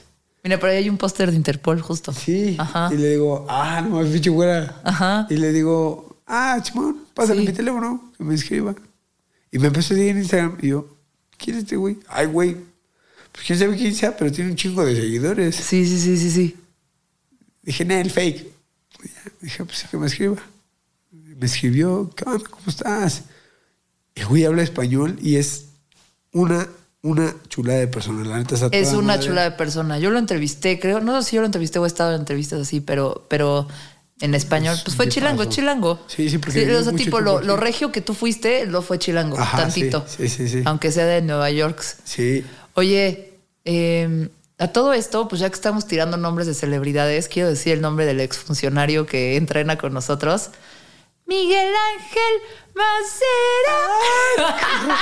Un saludo al, al licenciado Miguel Ángel Mancera. Ajá. Eh, que te verdad, acaba de entregar y lo estoy presentando. No fue él, ¿no? Pero Pero fue el presidente fue- del Senado, fue- Alejandro, ¿qué era? ¿Cómo se llama? Alejandro, se me fue el nombre. Ay, este señor. Armentamier. Ajá, Armenta. Y les llevaron un reconocimiento a ti y al Cholito. Sí, y a Jorge La Sierva y a mi Ajá. productor, Sí. Ricardo Cerezo. Un reconocimiento por parte del Senado Sí. por. Por las labores, una, por las, las labores que ha estado haciendo la promotora y el gimnasio como, como Impulsora parte de, del de impulsoras del deporte. Y a mí como, a- obviamente a Jorge Sierva como ex campeón del mundo. Sí. Y a mí como, como ya clasificado, como boxeador ya clasificado nacional. Sí. y parte del equipo de, de- de White Collar. Ajá. Entonces, eh, ahí estuvo con nosotros y la verdad, yo me gustaría que alguien, eh, o sea, todos lo pueden ver y dicen, ah, es bien fresa. Este, ¿Quién? No, cualquiera que va al gimnasio. Sí, sí, sí. Ah, es bien fresa, pues entrenan en fresas, son bien fresas. Entrenan en palmas, Eh, güey. ajá, entrenan en palmas. o, Sí, sí, sí. o Miguel Ángel. Mancera, no, pues ya lo quisiera ver. Sí, sí, sí. Güey, a cualquiera de, de, que- de quien quiera. Del white collar. Le puedo- no, no, no, a cualquiera de que no entrene con nosotros, le puedo decir, güey, yo la pensaría dos veces en que si lo encuentras en la calle a Miguel Ángel Mancera y le quieres le hacer hablas- le hablas feo, o sí. le hablas feo, yo la pensaría dos veces antes de... Nada más porque tiene que ser diplomático por ser político, pero. Yo, no- yo que él no sería diplom- porque si pega fuerte. Oye, ¿y les dirías lo mismo a la güera? No, güey. Si te encuentras a la güera. Güera. Cámbiense de banqueta, perros. Gacho. Pero no, no, no, no, no se cambien de banqueta porque estamos buscando Estás soltera, güey. Estamos buscando amor. Estamos buscando. Apu- Güey, apúntense, es muy guapa. Es... Ya la escucharon, está toda madre. Y Está bien, ya me puse roja, güey, que me estás ventaneando acá en mi propio podcast. no, es joven, es guapa, talentosa, A huevo. Deportista. Deportista. Sí, sí, sí, sí. sí. filántropa. Aguanta la carrilla. Ajá. Ella sí cumple las tres cosas que mencioné hace rato. Sí. Trata muy bien a los animales. Ajá. Ya Tiene conocí a algunos familiares. Ajá. Trata muy bien a su familia. Ajá. Y a sus, a sus, a las personas que la rodeamos, nos trata, nos trata a toda madre. Entonces, sí cumple las tres. Pues son bien fáciles de tratar y dan mucho amor y también, entonces, Vamos a acabar este podcast diciéndote gracias por las porras que nunca me habías echado. Qué bueno que viniste a mi podcast. No, güey. Eh, Y dos, no, no, no, y dos, Eso se escuchó güey. muy mal. De este güey está de pinche lambiscón porque vino mi podcast. No, no, no, no, no. Quiero decir una cosa que te quiero agradecer cómo me has entrenado. Te quiero agradecer las risas. Te quiero agradecer que haces todavía en momentos oscuros cuando he llegado llorando al box. Sí, no. Eh, y, y nada, que es un, es, es un honor que me entrenes, pero es un honor ser tu amiga y conocerte. No, me enseñas un montón todo el tiempo. Güey, es que a veces no lo crees, pero digo, yo zapatero de zapato, yo sé de box, pero la neta me gusta lo que hago, disfruto mucho lo que hago y Y hay un chingo de mazapanes en el gimnasio. aparte, bueno, la neta. Saludos a Mazapán Cerezo, que, que patrocinador de mezclas abruptas y de White Collar. Exacto, exacto. a huevo. Te lo juro, no sabes lo rico que es la neta, la neta. Ya, ya es más, Ya voy a traerte, voy a traerte, voy a traerte. Te- No, te- te voy a traer yo no voy, allá me das. Sí. No, pero aquí para que. No, porque engordo, güey. No Güey, falta te hace. Por, por eso no sales, güey. Ya vámonos. Gracias por escuchar luego. Abruptas. Alberto Paredes, el suavecito, lo encuentran en redes sociales como arroba champ-paredes. Paredes. Ah, no, suavecito. Suavecito, güey. Sí, si no, ahorita lo pone, está ahí en la descripción. Eh, y también les ponemos la liga del white, del white Collar por si son chilangos y quieren ir a entrenar ahí. Y si no, también para que lo sigan porque pues van a poder ver a Mancera tirar unas cuantas combinaciones. A mí no me suben los desgraciados, pero bueno, ya, bye. Mezclas abruptas. Con Susana Medina. Sigue o suscríbete a este podcast para recibir un nuevo episodio cada semana. Deja una reseña. De preferencia cinco estrellas. Excelente servicio. Y si quieres seguir la conversación, busca arroba mezclas abruptas. Mezclas abruptas. O arroba Susy Rain. S-U-Z-Y Rain de lluvia en inglés. En Twitter o Instagram. Mezclas abruptas con Susana Medina.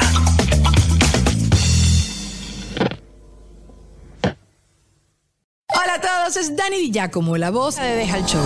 Tu espacio para tener conversaciones no convencionales y salir un poco de lo mismo. Todas las semanas tenemos un episodio nuevo, así que deja de aburrirte mientras manejas, cocinas, limpias o haces ejercicio. No te pierdas Deja el Show en todos los jueves.